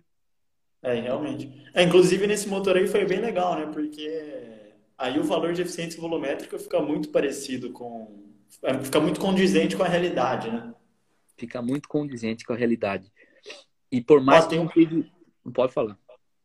Não, eu ia falar que tem mais uma pergunta do, do Agalídio, que é como identificar o atraso do driver. Se existe uma tabela ou tem que usar o osciloscópio. Cara, tem que medir na prática. Nada substitui a medição na prática. É pegar o osciloscópio e medir o dwell time. O dead time já é um procedimento mais é, difícil de fazer, né? Mas dá para fazer também. Então tem que medir de fato. Uh, pra... É, essa é uma dica meio diferenciada aí que eu dou. Uhum. Evitem pegar é, valores de uma outra injeção, jogar na sua e achar que está certo. Tem que tomar muito cuidado com isso. Mas voltando ao assunto dos injetores, vamos lá que tem, tem muita pergunta aqui, ó. Manda bala. Uh, então, cara, a pergunta do Fábio tá, tá respondida, né? Então, que era essa aqui, porque o Deca 225 vezes o Ford Racing, então tem essa diferença é, de, de mecânica do injetor. Valeu, Agalídio. Show de bola. Feliz que tenha curtido aí. Uh, vamos ver o que mais temos de perguntas aqui. Manda bala. Hum... Teve muitas perguntas, tá? Como essa aqui do Marcos. Roberto, como faço o cálculo de vazão dos injetores? Tenho dúvidas de como fazer. Uh, o cálculo Teó, assim, ó, cálculo teórico, vou falar de teórico. Só que se vocês estão acompanhando as lives, vocês sabem que, cara, eu curto demais a teoria, só que eu sou cagado quanto a ser um teórico cego, cego que acha que o que está no livro é 100% correto, tá? Olha aqui o que o Fernando. Eu vou marcar essa pergunta do Fernando também, que é muito legal, cara. O Fernando fazendo perguntas muito inteligentes em todas as lives. Valeu aí, Fernando. Já marquei aqui para a gente não perder. Então, o que, que acontece? Como faço o cálculo de vazão? Vou falar do mundo teórico, tá? No mundo teórico, você consegue escolher a vazão do seu injetor usando a potência de virabrequim, tá? Não de roda, tá? Potência do virabrequim medida no dinamômetro de motor. Você usa a o BSFC, consumo específico do seu motor. Você coloca número de injetores e você coloca é, Dutch Cycle. Dutch Cycle que você quer trabalhar. O certo? máximo Então, que você... quer trabalhar. Isso. O máximo que você quer trabalhar, exatamente. Porque muita gente coloca lá, vou colocar lá 85%. E daí, naturalmente, seu injetor vai ser calculado para você trabalhar com um injetor com um cycle de 85% no máximo. Relembrando, existe aquele compromisso, né? Quando você usa um injetor pequeno, você tem uma tendência de ter uma atomização melhor, que daí você vai acabar ganhando. Porém, você vai trabalhar com um duty cycle grandão lá. E na live de ontem eu já falei sobre os efeitos negativos de se trabalhar com duty cycle grande. Deixa eu botar para carregar o celular aqui, senão vai acabar a bateria antes de acabar a live. Porque a live hoje tá da hora. Então, eu vou compartilhar com vocês, galera, no Telegram, tá? A equação do, do cálculo aí teórico do injetor que você teria que usar. Em muitos sites vocês encontram o seguinte: ah, quanto de potência tem o seu motor? Qual combustível está usando? Quanto de duty cycle você quer usar? É turbo ou aspirado? E o cara dá o cálculo para você, tá? Na verdade, o que, que os Sim. caras fazem? Eles estão com uma planilha de Deu uma travada aí. acredito eu. Voltou aí? Voltou. Voltou. Tá. Então, por que, que eu não falei é, tipo de combustível, se é turbo aspirado? Porque, na verdade, para facilitar para a galera, eles relacionam se é turbo aspirado, se é metanol ou gasolina, eles colocam lá um consumo específico. Beleza, galera? Sim. Então, tem essa relação aí, mais ou menos. É sempre um negócio ah, aproximado, beleza? É, relembrando que sempre que a gente está se tratando de um motor assim é, meio fora do padrão, esses cálculos tendem a ter erros grandes, né? E então é basicamente isso. O que, eu- que é legal compartilhar nessa live? O cálculo da vazão dos injetores depende dessas quatro coisas aí, tá? Vamos lá. Repetindo: potência de virabrequim, consumo específico, número de injetores e duty cycle máximo que você vai usar, certo? Que seria o duty cycle para aquela potência. Beleza? Aham. Está calculando para a potência máxima, né? É, esse aí dá o duty cycle. Vamos colocar a equação no Telegram. Então, quem não entrou, entra lá no Telegram, aplicativo tipo WhatsApp. microfone acho que tapou aí, Roberto. Meio baixo. Melhorou? Melhorou. Então, relembrando, Telegram lá, aplicativo igual ao WhatsApp, tem um canal lá que tem umas 650 pessoas lá. Se você entrar hoje, você vê tudo que a gente postou antes. E é muito legal porque fica organizado. É só a Twizy que posta, então evita aquelas confusões de grupo de WhatsApp, beleza? Então entrem lá que hoje a gente joga a equação lá para vocês. Beleza? Mas eu tô só explicando a equação, que daí quando vocês olharem para ela, tudo vai ficar mais fácil. Então acho que com essa equação a gente resolve Fernando perguntas. elogiou aqui a live de ontem. É que eu não tô conseguindo ler direito, que tá. O fundo tá claro. Show de bola, show de bola. Ó, e o Fernando aqui, ó, a gente fez mais uma, ele fez uma pergunta muito massa. Vamos atacar essa pergunta agora. A Motec considera o erro percentual do injetor nos primeiros milissegundos. Aí é que tá, olha só. A Motec faz a caracterização do injetor, né? Então, a gente já falou sobre caracterização de injetor nas lives, Vitor? Eu não me lembro. Nas lives? Acho que não, né? Eu acho que não. A gente já mostrou em alguns vídeos e tudo mais, mas na live. Na live acho que não. Né? Eu acho que não. Mas, mesmo, mesmo que tenha mostrado, isso aí é um negócio que, pô, é interessante pra cacete. É legal pra caramba. Vamos mostrar aqui, ó. Então, eu já estava mostrando, né? Uh, esse, essa parte aqui da configuração do pick and hold, né? E mais aqui para baixo, a gente tem o injector, fuel injector primary linearization. O que, que é essa linearização aí, tá? Chamada de caracterização também. São várias tabelas, tá? Basicamente, o que, que são essas tabelas, tá? Eu, ao invés de ficar mostrando direto o número, deixa eu explicar primeiro qual é a ideia. Uhum. É, o que, que afeta, quais são as variáveis que afetam a quantidade de combustível injetada. Vai, galera, vai mandando aí. Escreve aí. Vamos ver se os caras estão afiados, Roberto. Quais variáveis afetam na quantidade de combustível injetado? São é mais do que uma. Então, vão falando aí o que, que vocês o que, que vocês acham. Manda bala. Já respondendo a do Marco, existe um tempo limite para usar na abertura de injetor? Com certeza. Você está limitado pelo seu tempo disponível que depende se a sua injeção é sequencial, semi ou simultânea, tá? Mas você tem um tempo disponível lá, certo? Então, você tem esse limite aí de tempo disponível e tem que lembrar que você tem o dead time também. Olha aí, show de bola, galera, ó. Tensão de show de bola, pressão de combustível, show de bola, tão certo também.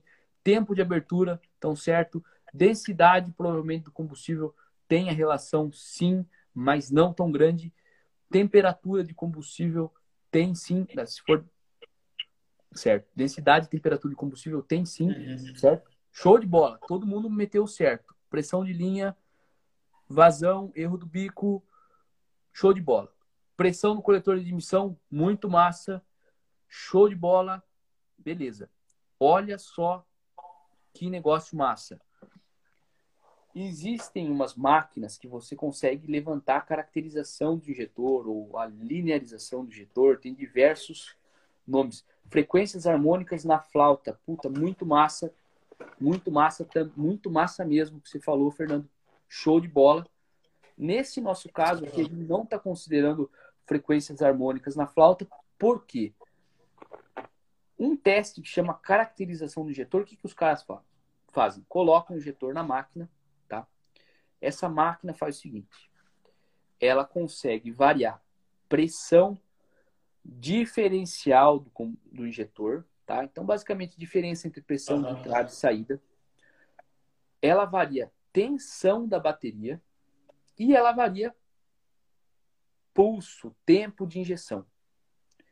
E ela consegue medir com precisão o volume de combustível injetado, tá? Então, basicamente, é isso aqui, ó.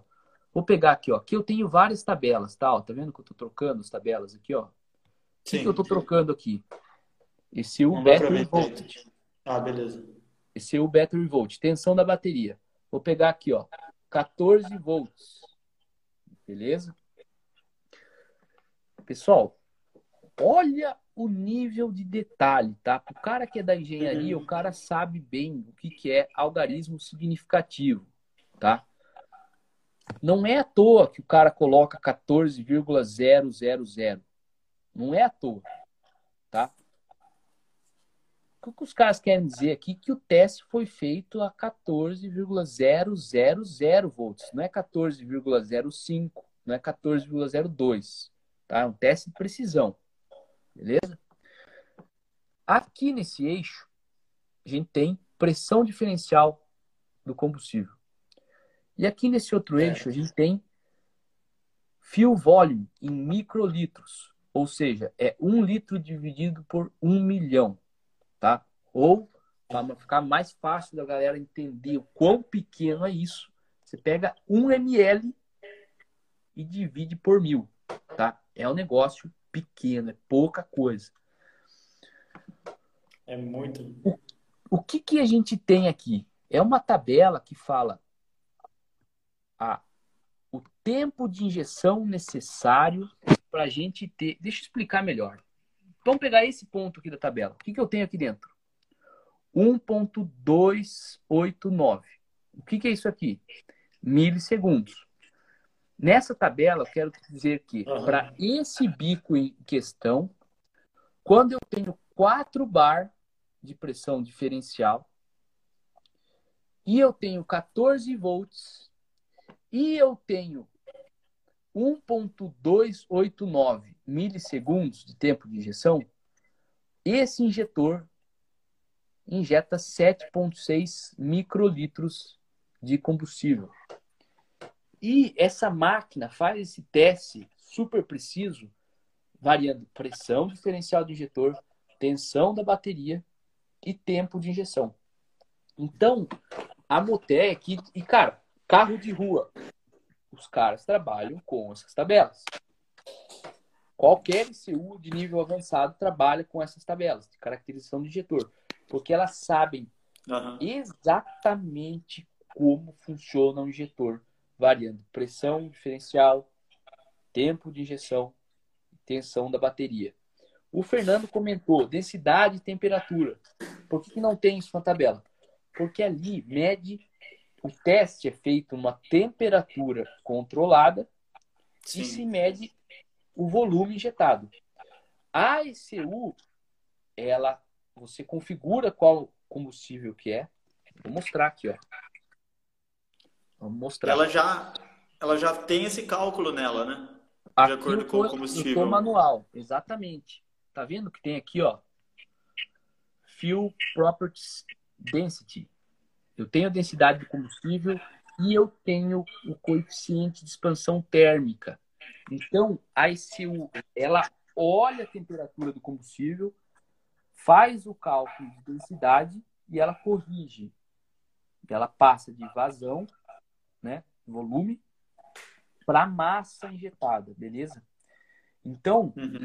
é, para responder o Fernando da melhor maneira, a Motec considera o erro do injetor nos primeiros milissegundos?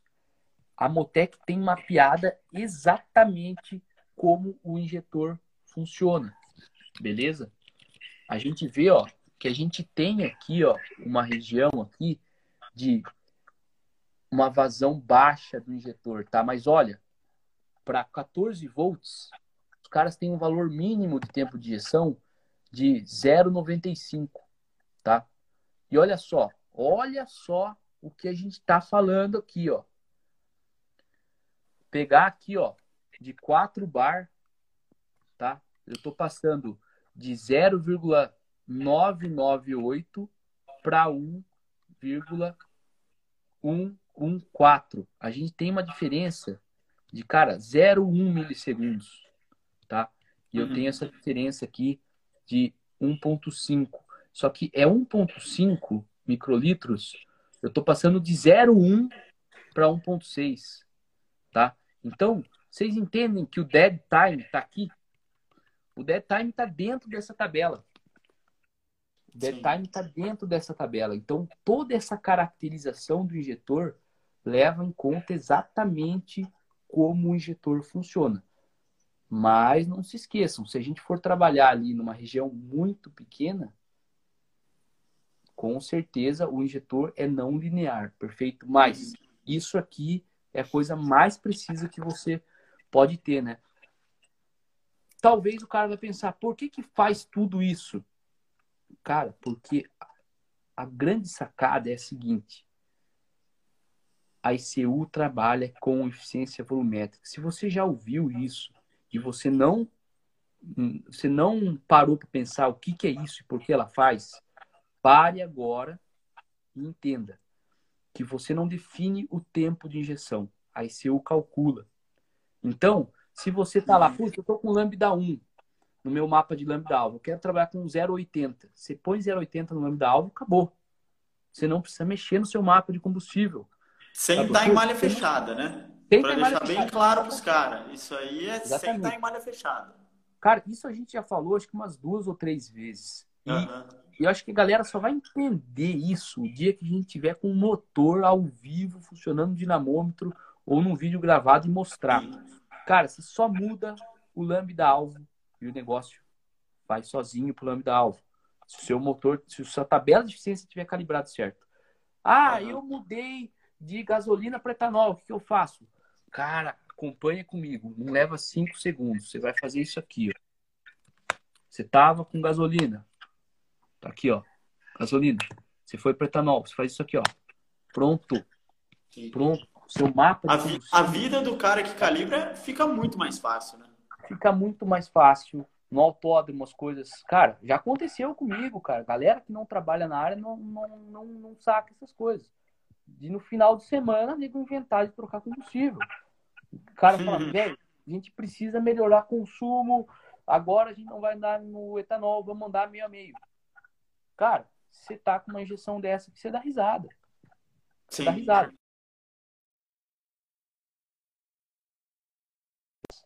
avanço, você tem diferenças na sua compensação de partida, você tem diferenças em compensação por temperatura. É, bateria do meu notebook vai acabar, meu carregador não tá aqui, mas vamos seguir.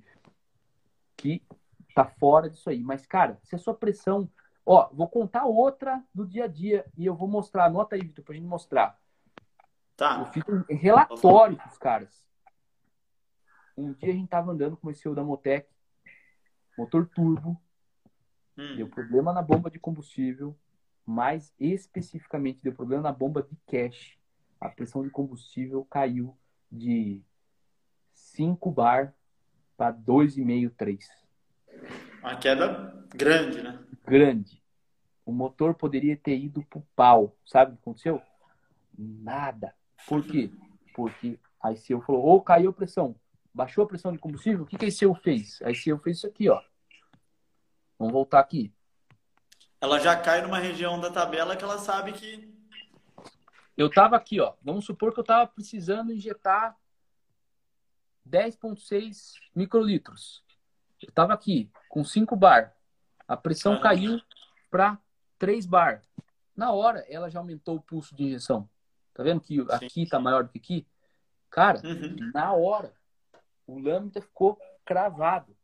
Isso, a mesma coisa aconteceu num carro de corrida. Você tava no autódromo, Vitor, Interlagos, esse Sim. ano. Eu lembro. Mil milhas. mil milhas. Não tinha uma ICU com eficiência volumétrica. O Hum. motor deu duas voltas, foi pro pau. Foi bom. Foi pro pau. Então, Acabou a corrida, né? Tem diversas vantagens de você trabalhar com um sistema com eficiência volumétrica. Daí a galera vai falar, tá, mas eu nunca vou trabalhar com essa injeção. O que, que adianta eu saber disso? Primeira coisa que tem para falar para você, cara, não pense pequeno. Você vai falar que você nunca vai trabalhar com essa injeção, cara, você já está pensando pequeno, você já está limitando. Pense Sim. grande na sua vida. Em segundo lugar, cara, tenha boas referências. Mesmo que você não use hoje, aprenda, cara. Você, hoje você, você vendo isso aqui, você entende, você consegue, sabe fazer o quê? Estudar essa tabela e descobrir como você pode pôr na sua ECU uma compensação por pressão de combustível. Você entende que, cara, o que interessa para o injetor é pressão diferencial e não pressão de combustível. Você entende Aham. que a vazão do injetor é afetada pela tensão da bateria, pela pressão diferencial. Você também entende que o tipo de combustível afeta, que a temperatura do combustível afeta na massa injetada, certo? Então, isso é, é por isso, cara, que a gente usa esses exemplos do dia a dia com o software da Motec. Nosso intuito não é ficar vendendo Motec, vocês veem que o meu papo aqui não é papo de vendedor.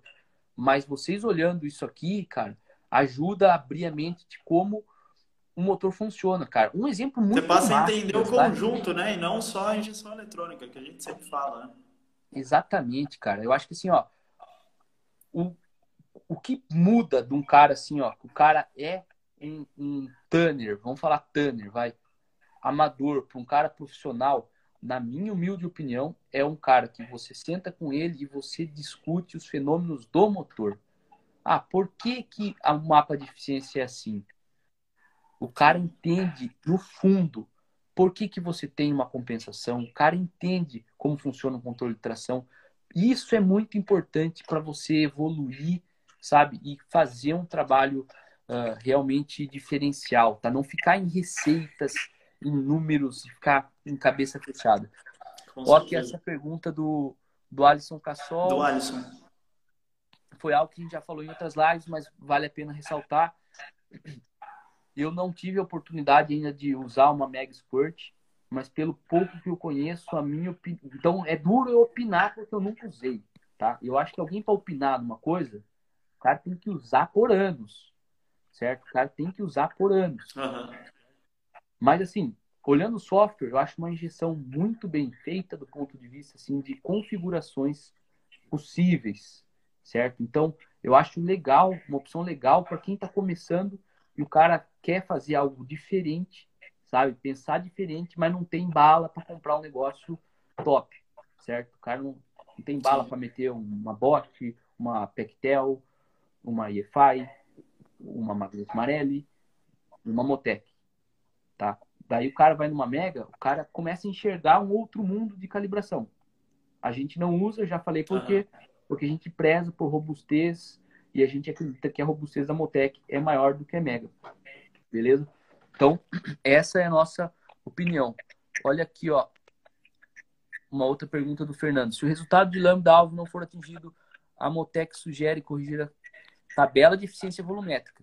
A caracterização do bico é algo feito perfeito no, no detalhe. Então é um negócio que você não mexe. Beleza? Deu errado ali, mexe na tabela de eficiência volumétrica. Sim. Beleza? Hum. Olha aí, o Glaucio falou. Eu lembro quando você disse isso, a sua alegria e surpresa juntamente com a facilidade. Exatamente. Exatamente. Ué, não estou dizendo que é fácil, mas, cara, depois que você entende o sistema, cara, é. É, é um negócio fascinante, né? É um negócio fascinante. fascinante. Olha só que o que o Eduardo falou. Como calibrar a tabela de eficiência volumétrica? Cara, essa é uma pergunta que a gente recebe direto. vou, vou responder aqui. O que você faz para calibrar a eficiência volumétrica? É o mesmo procedimento de calibrar uma tabela de, de combustível. Só que antes você tem que deixar tudo certo do ponto de vista de configurar é, capacidade volumétrica do motor, qual combustível você está usando, qual injetor que você está usando. Deixa tudo isso pronto, tá? Não é muita coisa, cara. Você faz isso em 15 minutos. E é 15 minutos que vai economizar horas da sua vida. Porque daí, quando você vai mexer na tabela de eficiência, é como se estivesse calibrando combustível. O motor ficou pobre, aumenta a eficiência. O que, que você está falando para a injeção? Ó, entrou mais ar, e daí ela joga mais combustível. Ficou rico, fala que entrou menos ar ali, ela vai injetar menos combustível, certo? A diferença é que ela olha o quanto você coloca de eficiência, ela passa aquilo para massa de ar, ela olha o lambda-alvo e daí ela olha aquelas tabelas para achar quanto ela tem que injetar de combustível para atingir o lambda que você quer, certo? Então, é basicamente isso. Vamos ver aqui, ó, o que o Marco falou. É, é, isso é um pouco diferente em injeções como Filtec, Pandu e G-Pro, certo? Certo. É, nenhuma nacional funciona de, dessa maneira, certo? Mas, que nem eu falei, a teoria é igual. Se você está trabalhando com uma Pandu, beleza? Tenha em mente, a pressão diferencial afeta a quantidade de combustível injetada, a tensão afeta. Então, meu, deixa o dead. O que, que eu tenho numa, numa, numa ICU como essa? Provavelmente tem uma calibração de dead time, certo? Então você precisa levantar o dead time do seu bico. Uhum. Se você mudar a pressão de combustível, seu, sua tabela de, de, de tempo de injeção tem que mudar. Tem que mudar. Então. É... Microfone tapou aí, Roberto. O sistema não é o mesmo, mas gerencial, a teoria de gerenciamento de motor, no fundo, no fundo, é a mesma. Isso aí. Uh... Perguntaram se quais ECU é, de fato usam eficiência volumétrica. Que eu sei, hum. eu acho que a, a EM Infinity usa eficiência volumétrica. É, a Link, se eu não me engano, Link não tenho cer certeza, mas eu acho que eles têm uma linha que tem eficiência volumétrica. ProEFI faz eficiência volumétrica também, por incrível que pareça. A ProEFI, a ProEFI faz, né? Aquela que tinha faz, faz, né? Sim, ela faz. Uh, puta. Agora, de nacional, eu não sei. Sinceramente, eu não nacional, sei. Nacional, nenhuma. Nenhuma. Nenhuma. Faz. Porque é... Fiotec é por tempo de injeção, ProTune também. É. É tudo não, por tempo de injeção. É, é uma calibração uh, que funciona também. Que funciona também. Eu acho que va vale a pena a gente compartilhar esse tipo de coisa, porque daí o cara olhando isso enxerga de verdade como funciona o bico injetor e tudo que varia na injeção de combustível, né? Uh, Bosch, as Boschs mais novas trabalham com eficiência volumétrica também. E, cara, todas, absolutamente todas as injeções de, dos carros, não digo nem modernos, cara, de 2010 ali para frente, já trabalham com eficiência volumétrica e um passo além, né? Eles trabalham com sistemas que chamam torque based. Sim, isso aí é muito louco. É mais complexo ainda. É. E... Parece que a Motec estava desenvolvendo um negócio desse aí, né? A, a, a, a Motec tem firmwares torque-based, principalmente quando se trabalha com packages uh, exclusivos, como por exemplo o Nissan GTR. Para você ah. substituir uma ICU do Nissan GTR, você precisa ter algumas tabelas de torque na ICU para você conversar com o câmbio. Entendi. Ah, legal. Basicamente. Então, tem é... alguns Ó, uma pergunta do Bruno aqui, ó. Vamos ver. Quais injetores vocês costumam usar que tenham boa vazão e uma boa pulverização, uma pulverização de qualidade? Cara, depende do seu projeto. Eu acho que a maior dica que eu posso dar é a seguinte: lembrem da live de ontem. Eu sei que o Bruno não estava na live de ontem, mas assista a live para você entender a importância do Duty Cycle na hora de você selecionar a fase do injetor e tenha em mente que é, é um balanço, tá? Você tem que entender tudo o que afeta nisso.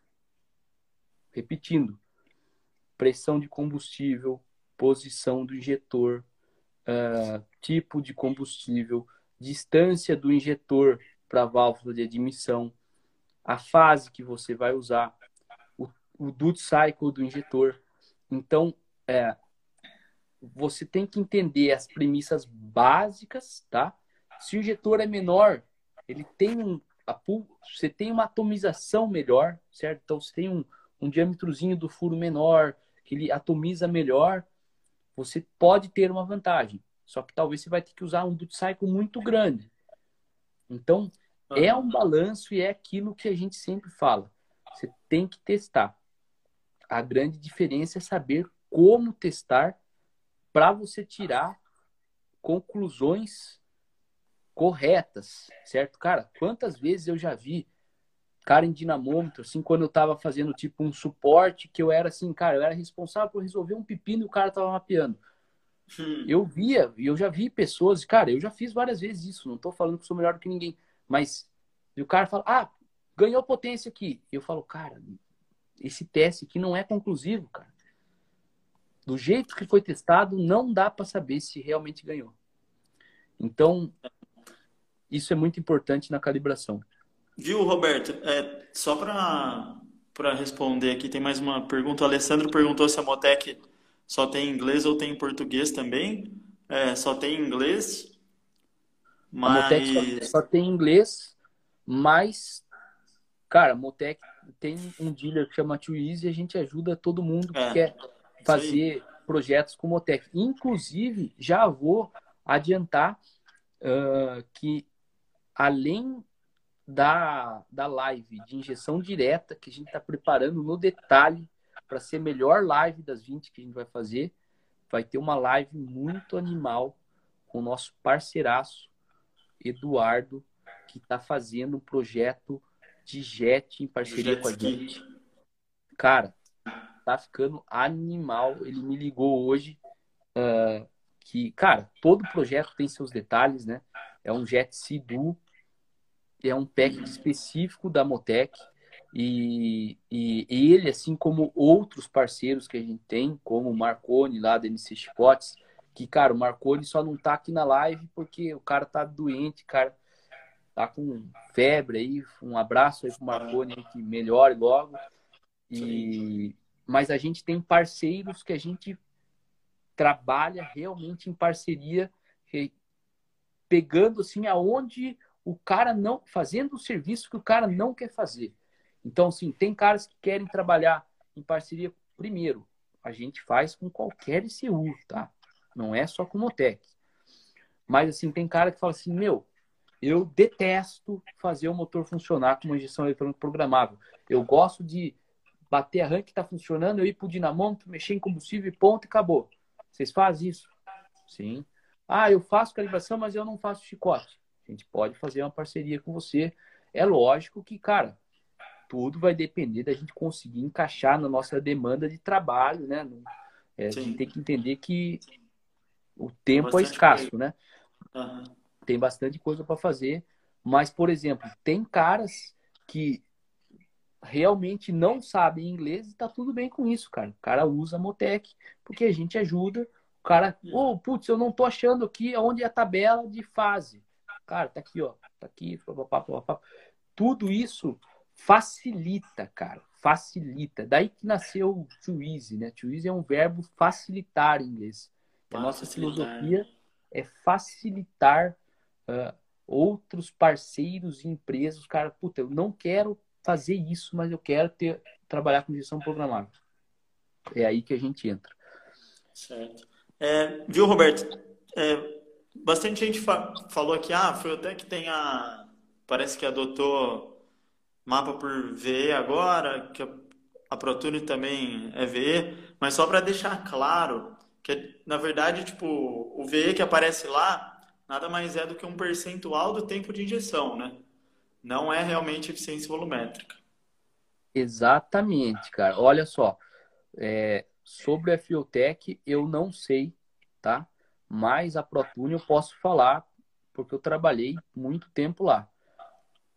Tá escrito no software eficiência volumétrica. Mas aquilo não é eficiência volumétrica. Não é. Eficiência volumétrica, vou mostrar para vocês o que, que é.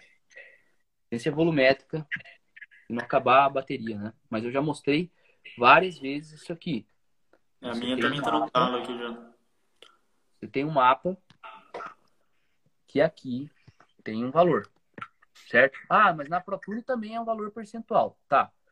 Quando você tem 93.9, vamos por 100, tá? Vamos supor que isso aqui fosse 100, tá? Na ProTune, isso aqui quer dizer que tempo de injeção é o quê? 100% do seu tempo referência. É isso que a Protune faz. Então, você tem um tempo referência de 5 milissegundos, você tem 100%, injeta 5 milissegundos. Isso não é eficiência volumétrica. Aqui, quando a gente coloca 100%, o que a ICU faz? 100% do quê? Ela vai vir, vai vir, vai vir, vai olhar isso aqui, ó. 100% de do quê? Quantos litros tem o seu motor? Engine displacement. Aqui. Esse motor tem 2.092 litros. Ah, então, se o seu mapa de eficiência é 100%, significa que entrou 2,092 litros de ar em um ciclo. É isso? É isso. Quantos cilindros tem seu motor? Quatro. Ah, então quer dizer que nesse Nesse tempo de admissão do cilindro 3, se eu estava com 100%, entrou 2,092 dividido por 4. Isso aí, exatamente. Entrou mais ou menos meio litro de ar naquele motor. Ah, mas o que interessa é volume? Não. Aí eu calcula, estima, eu já falei isso aqui na live, expliquei para o Jones, ela estima a temperatura de ar, não o ar da admissão, o ar que entrou no motor que ela pega a densidade do ar que entrou no motor e chega na massa de ar do motor. Quando ela chega na massa de ar que entrou no motor, o que, que ela faz? Ela olha o lambda alvo. Quanto você quer de lambda? 0,80. Daí se eu falar ah, 0,80 de lambda para meio litro de ar nessa temperatura de ar, eu tenho tantos quantidade de massa de ar lá dentro, muito pequenininho, certo? Com aquele lambda que você quer, eu preciso de uma massa de combustível aqui. Chegou na massa de combustível, pega a temperatura do combustível, densidade, volume de, de combustível, daí ela olha aquela caracterização de injetor. Daí ela calcula sozinho o tempo para você. E isso é eficiência volumétrica. Beleza? Então, assim, tem injeções que falam eficiência volumétrica, ah, trabalham com eficiência volumétrica. Não é eficiência volumétrica. Aquilo é um percentual de um tempo referência. Não é eficiência volumétrica. Tomem cuidado, cara. É o tipo de coisa que eu fico bravo, cara.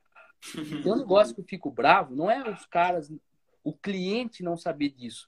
É nego falar um negócio que não é, cara. Sim. É, é complicado. É. Não é. Então, tomem cuidado com isso. Certo? Porque às vezes eu, eu, eu venho aqui falando no live, cara, você tem que trabalhar com eficiência volumétrica. Daí tem um fabricante que escreve eficiência volumétrica, mas não é. Sabe o que não é? Uhum. Se você trocar combustível, o mapa. Tem que calibrar tudo de novo, né? Exatamente. Você não você configura. Tudo. Não configura. Qual a configuração do seu injetor? Tem caracterização do injetor? Não tem. Não tem como. Não é, não é eficiência volumétrica isso aí, gente. Não é. A AM faz, que nem você falou, da Infinity, faz.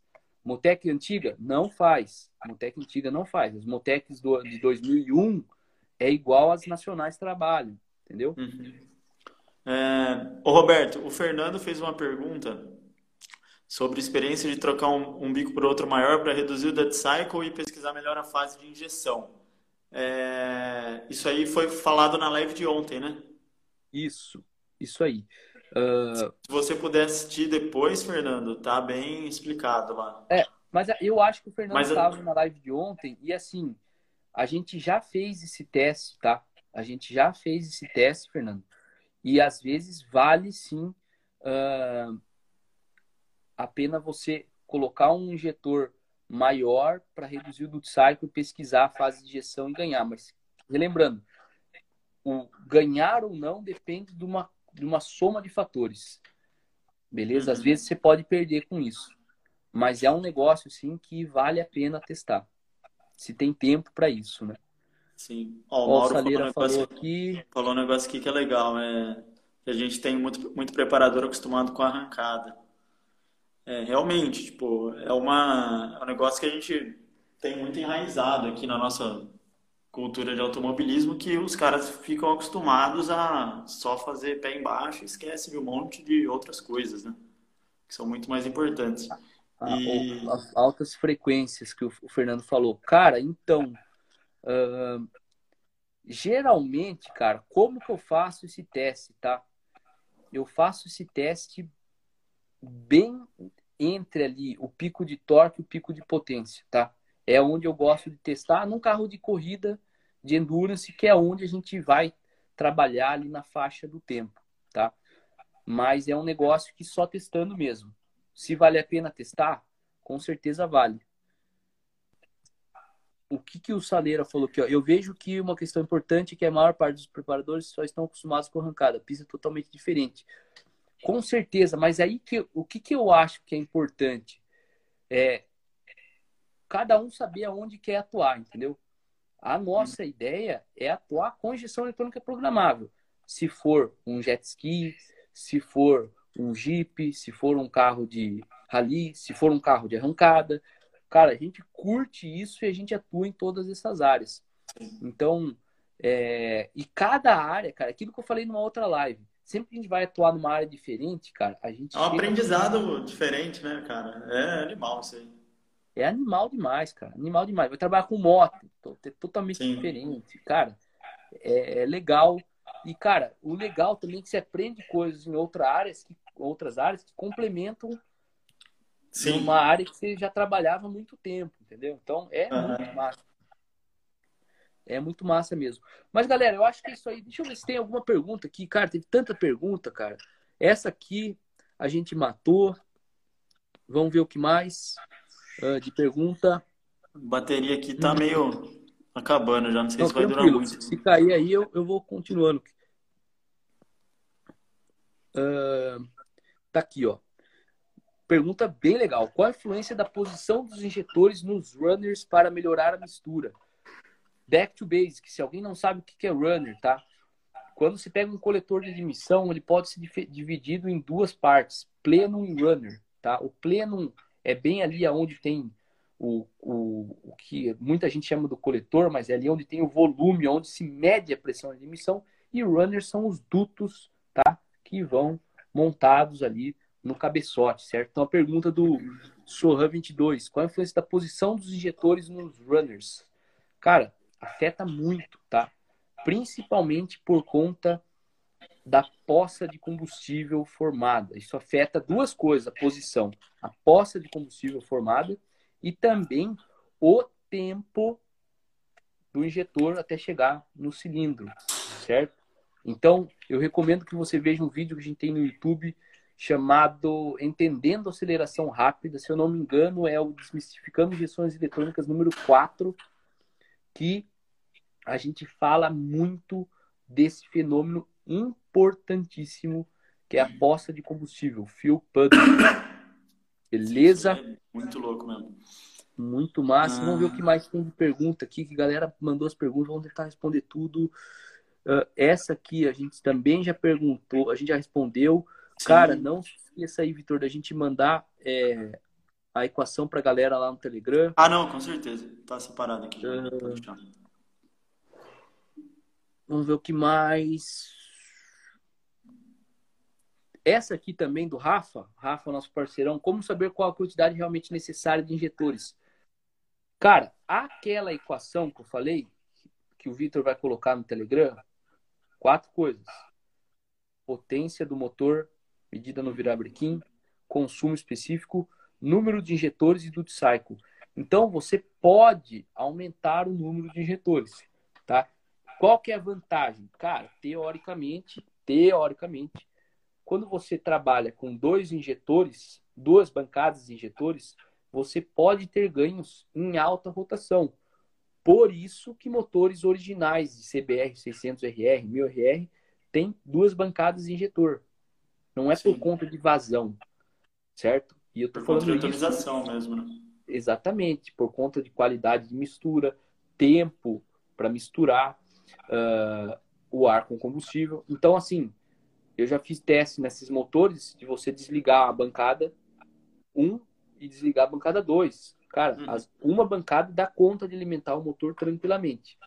Certo? Então, para você saber a quantidade de, de, injetor, de injetor necessária, você sabe, descobre por aquela equação. Mas agora, a quantidade ideal, só testando. Às vezes, você trabalhar com oito injetores menores, certo? E trabalhar na posição da, da, bancada secundária, na angulação dela, talvez você tenha ganhos.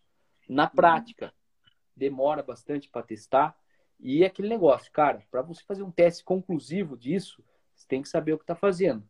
Porque não é só Vou dar um exemplo. Não é só você colocar uma segunda bancada e dar uma acelerada no dinamômetro de potência. Não faça isso. Você tem que calibrar a fase. Não adianta nada você fazer isso e não calibrar a fase. Entendeu? É. Olha a sacada lá. Os caras colocam duas bancadas. O que, que acontece com o tempo de injeção de cada um?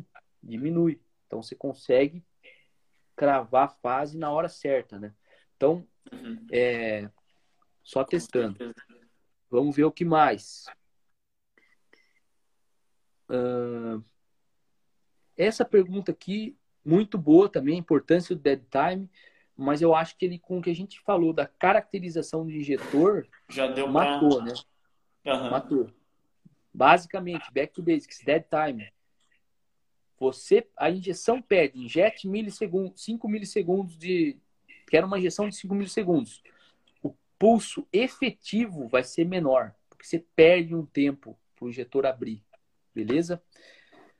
Uh, então, você tem que ter essa configuração correta para você conseguir ter um mapa de combustível mais preciso e se variar a tensão da bateria, o seu mapa não vai ter tantos erros.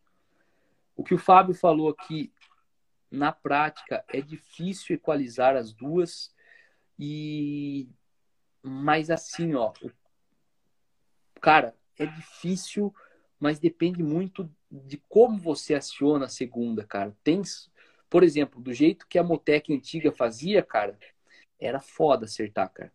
Era foda. O cara tinha que saber o que tava fazendo.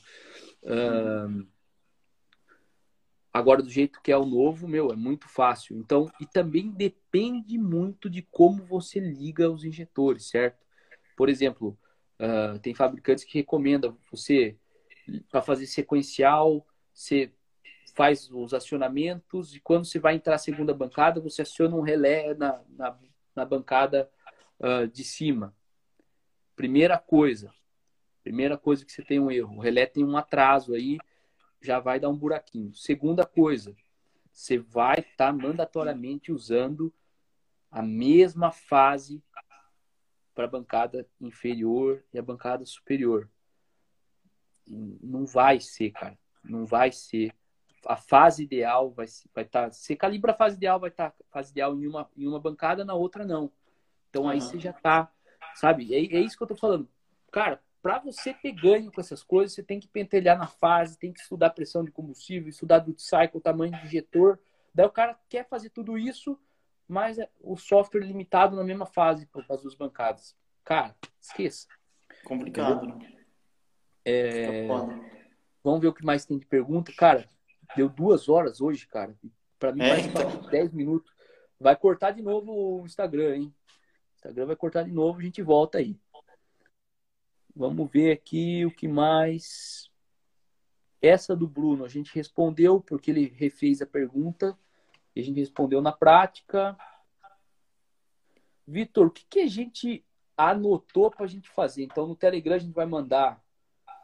Vamos mandar a fórmula, né? De a BSFC. Fórmula...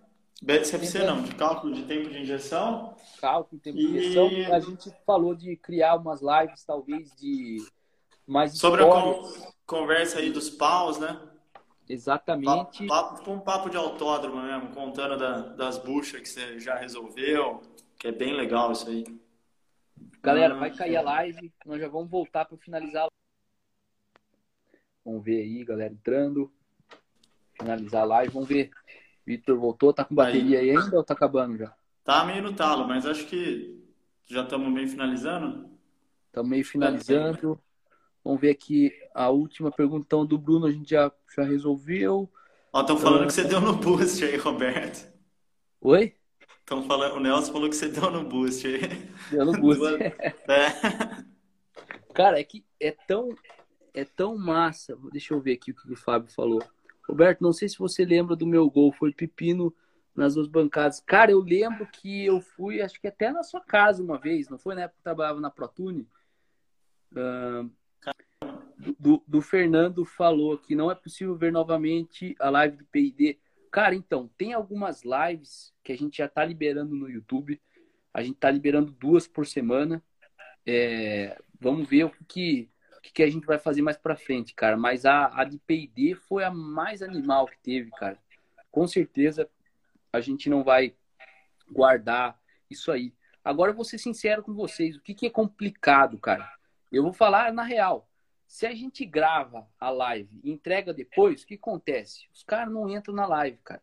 Então, é, é, um, é um jogo. E a graça da live é justamente ter bastante gente perguntando e interagindo, né? Exatamente, cara. Olha só, cara. A live de hoje era, era sobre alta impedância e pick and roll. A gente falou de 40 minutos disso. Galera, na verdade, o que importa pra gente é o que vocês falarem, cara.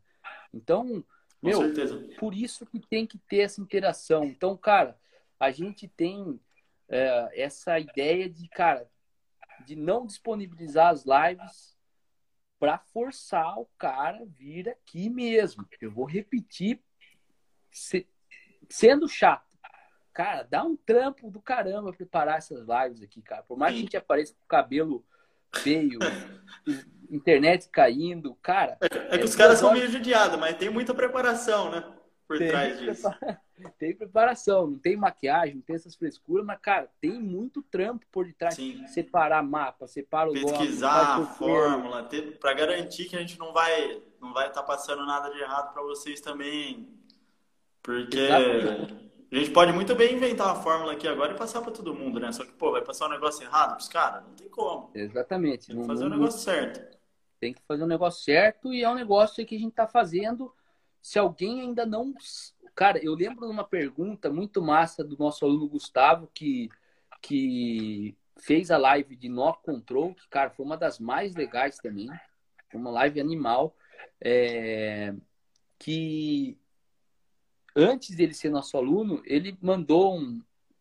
Ele mandou um. A gente tava conversando por direct, ele falou assim, cara, por que, que vocês comentam é, sobre injeção eletrônica desse jeito que ninguém fala? Qual, qual que é a intenção de vocês, além de achar os, os é, deixar os gearheads loucos? Cara, a gente faz isso por dois motivos que me vêm na cabeça direto. O primeiro e bem claro, cara, o que, que a gente ganha com isso? Cara, a gente acha nessas, nessas lives e conteúdos e vídeo em YouTube, em cursos, parceiros, cara. A gente aumenta os parceiros. Porque a gente tá trocando ideia aqui, daí a gente vê um cara que se diferencia nas perguntas, daí o cara chama a gente, puta, vamos fazer uma parceria, vamos trabalhar, seja com Motec ou não. Cara, isso movimenta uh, a Twizy e as outras empresas. E o segundo, em segundo lugar, que, cara, a gente primeiro é, é louco por esse tema, é animal fazer live. É animal fazer live. Talvez a gente nem pare nas 20, não sei, vamos ver como que vai ser. É. Porque é animal fazer live. E a gente sabe o seguinte, cara. É foda achar esse conteúdo, cara. É foda. Não é que é foda, você não acha. Você não, não acha, acha não acha. Você não acha, cara. Sabe por quê? Primeiro, é, se você for procurar, você vai ter que cair em inglês, em alemão, em japonês. É, é nessas uhum. línguas que tem coisa top. E sabe o que, que, o que, que é? Sem querer criticar ninguém, eu não gosto de criticar, não gosto de falar nada. Cara, pensa comigo. Você quer se especializar em refrigerantes, beleza? Você vai fazer aula de refrigerantes na Coca-Cola, ou você vai fazer aula de refrigerantes na como que chama lá, no, na Dolly? Não faça, cara. Como que você vai aprender de refrigerantes com o fabricante de refrigerantes? Ele vai falar que a Dolly é boa por causa que o Dolinho, não sei o que. Você tem que. Isso é complicado. Como que o cara da Dolly vai ensinar de refrigerante de uma maneira global? Não vai, porque ele não pode. Tem essa, esse limite, entendeu? Então a gente acredita que quando a gente cria um conteúdo, de fato, nosso intuito não é vender Motec, porque a gente não é Motec, cara. Daqui um ano pode ser que a gente não represente mais a Motec, a gente não é a Motec. Uhum.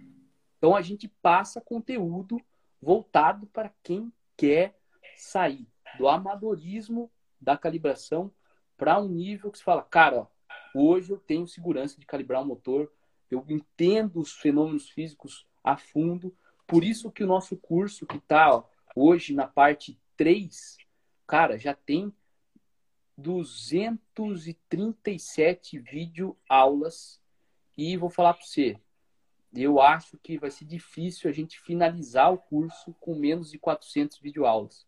Pra galera tem muita tem, coisa, hein? Tem vídeo aula que tem 20 minutos. Tem vídeo aula que teve quase uma hora que eu falei, Vitor. Tem que cortar em duas. Né? Corta aí, porque é muito pesado isso. Também tem vídeo aula de dois minutos. Não estou falando uhum. que são vídeo aula só de 40 minutos. Mas é um negócio que a gente fez para ajudar a galera que, puta, cara, eu quero entender de calibração de verdade, entendeu? Então, eu sempre gosto de dar esses exemplos, não estou falando mal de ninguém, mas entendam que faz sentido. A gente tinha dado aquele exemplo de. Lembra que a gente falou assim, cara, não compare ECUs por datasheet. E daí a gente falou, cara, pensa comigo. Um Corolla tem banco de couro, tem Gol que tem banco de couro, tem BMW Série 7 que tem banco de couro, tem Aston Martin que tem banco de couro. Uhum. Você acha que o banco de couro vai ser igual não vai. Então não adianta você falar, esse carro tem banco de couro, então tá beleza. Do mesmo jeito, tem eficiência volumétrica que não é eficiência volumétrica, tem comando variável que não é comando variável, tem nó control que não é nó control. Do... Então, cara, e daí a galera trava nisso aí, porque às vezes os caras não conseguem evoluir porque tá com uma referência ali, entendeu? Então, uhum. é muito importante a gente abrir a mente, olhar outras coisas e, e sair. E, e a gente faz conteúdo para essa galera, entendeu? O cara que fala, meu, eu quero me diferenciar, eu quero enxergar além, eu quero ser diferente, sacou? Vamos ver o que o Daniel César falou. Roberto, dá umas dicas aí. O que pode fazer um motor pedir muito combustível e não render o que pediu? Exemplo, um motor de 200 cavalos consumir 100% de quatro bicos. Cara, veja, veja se você é, tem 12 volts no injetor, cara. Assim, ó, muita coisa pode acontecer isso, cara, mas pode ser um pau elétrico de você não estar tá chegando, de fato, está tendo uma perda de tensão no seu uh, no seu chicote, você tem um conector de alimentação, você tem um relé com problema, que, cara, acaba não chegando tensão da bateria nos seus injetores por, por uma queda de tensão no seu chicote, que ao invés de ter 12 volts, 14 volts, você tem 7 volts ali, certo? E a ICU não sabe que você tem menos tensão, né? Então, é uma dica aí que você pode você pode testar aí. Se você é. tiver uns logins aí de maneira rápida, pode ser isso. Beleza, galera? Espero que vocês tenham curtido a live de hoje. Uh, de novo, né? O que, que a gente pede? Entre no canal do Telegram se você curte esse tipo de conteúdo. Eu acho que todo mundo aqui já deve estar no Telegram. Cara, eu fiz um post, um stories, eu falei assim. E manda para quem se interessa também, né? Um convite de entrar no Telegram, porque é muito, muito fácil. Manda pros caras.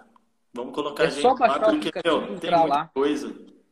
Cara, tem muita coisa. a gente postou um stories do, do conteúdo do grupo Telegram. Eu falei assim, cara, vou postar um stories mostrando o que tem no grupo pra galera. Uhum. Ô, sabe, teve cinco caras que falaram no direct. Cara, tem mais coisa no Telegram de vocês do que os cursos que eu faço. Então, velho, tem coisa pro cacete. Então, cara, entra lá, não perde oportunidade, é de graça, tá lá. E, meu, compartilhem, cara. Compartilhem, nos ajude a chegar ao máximo, ao maior número de pessoas. A gente tá aqui até tarde da noite para passar conhecimento pra galera de verdade, sem miguezinho, sem enrolação, sem puxar sardinha para um lado ou para o outro. A gente fala a verdade na lata, a gente conta cagadas que a gente fez. Uhum. Então, é, mais uma vez, obrigado a todo é mundo. Saindo dessa live, a gente vai fazer um post para perguntar o que vocês mais curtiram nessa live de 2 horas e 13 minutos. Beleza? Só tenho a agradecer a todo mundo. E, cara, comentem nesse post, pelo amor de Deus. Chegou a hora de bater mais 60 na live hoje. Cara, a gente precisa, cara. Oh, na live de injeção direta, pelo amor de Deus tem que ter sem cabeça na live, cara. Com certeza. Essa, cabeça, aí, cara. essa aí, ó, falar pra você, Roberto, depois da de P&D, acho que essa aí vai ser... Eu acho que vai ser até melhor que a de P&D, pra ser sincero, viu, cara? Vai. Vai, vai. ser boa. Cara, tudo depende da participação da galera, porque quem faz Sim. a live ser do cacete é os caras que estão aí. A gente tem que agradecer, cara, todo mundo que tá aí compartilhando e comentando, cara é isso que faz a live ser animal. E eu vou dar uma antecipação pra galera, hein? Eu sou meio louco, hein? Uhum. Não tá certo ainda, mas, cara, se vocês ajudarem a gente a compartilhar esses conteúdos, cara, faz da sem nego na live. Meu, a gente vai começar a fazer live com o motor funcionando na real. Então, meu, a gente tá, que tá com esse coronavírus maldito aí que tá trancando a gente em casa. Uhum. Eu tô no, no quarto da casa dos meus pais, faz 16 anos que eu saí da casa dos meus pais para começar a estudar.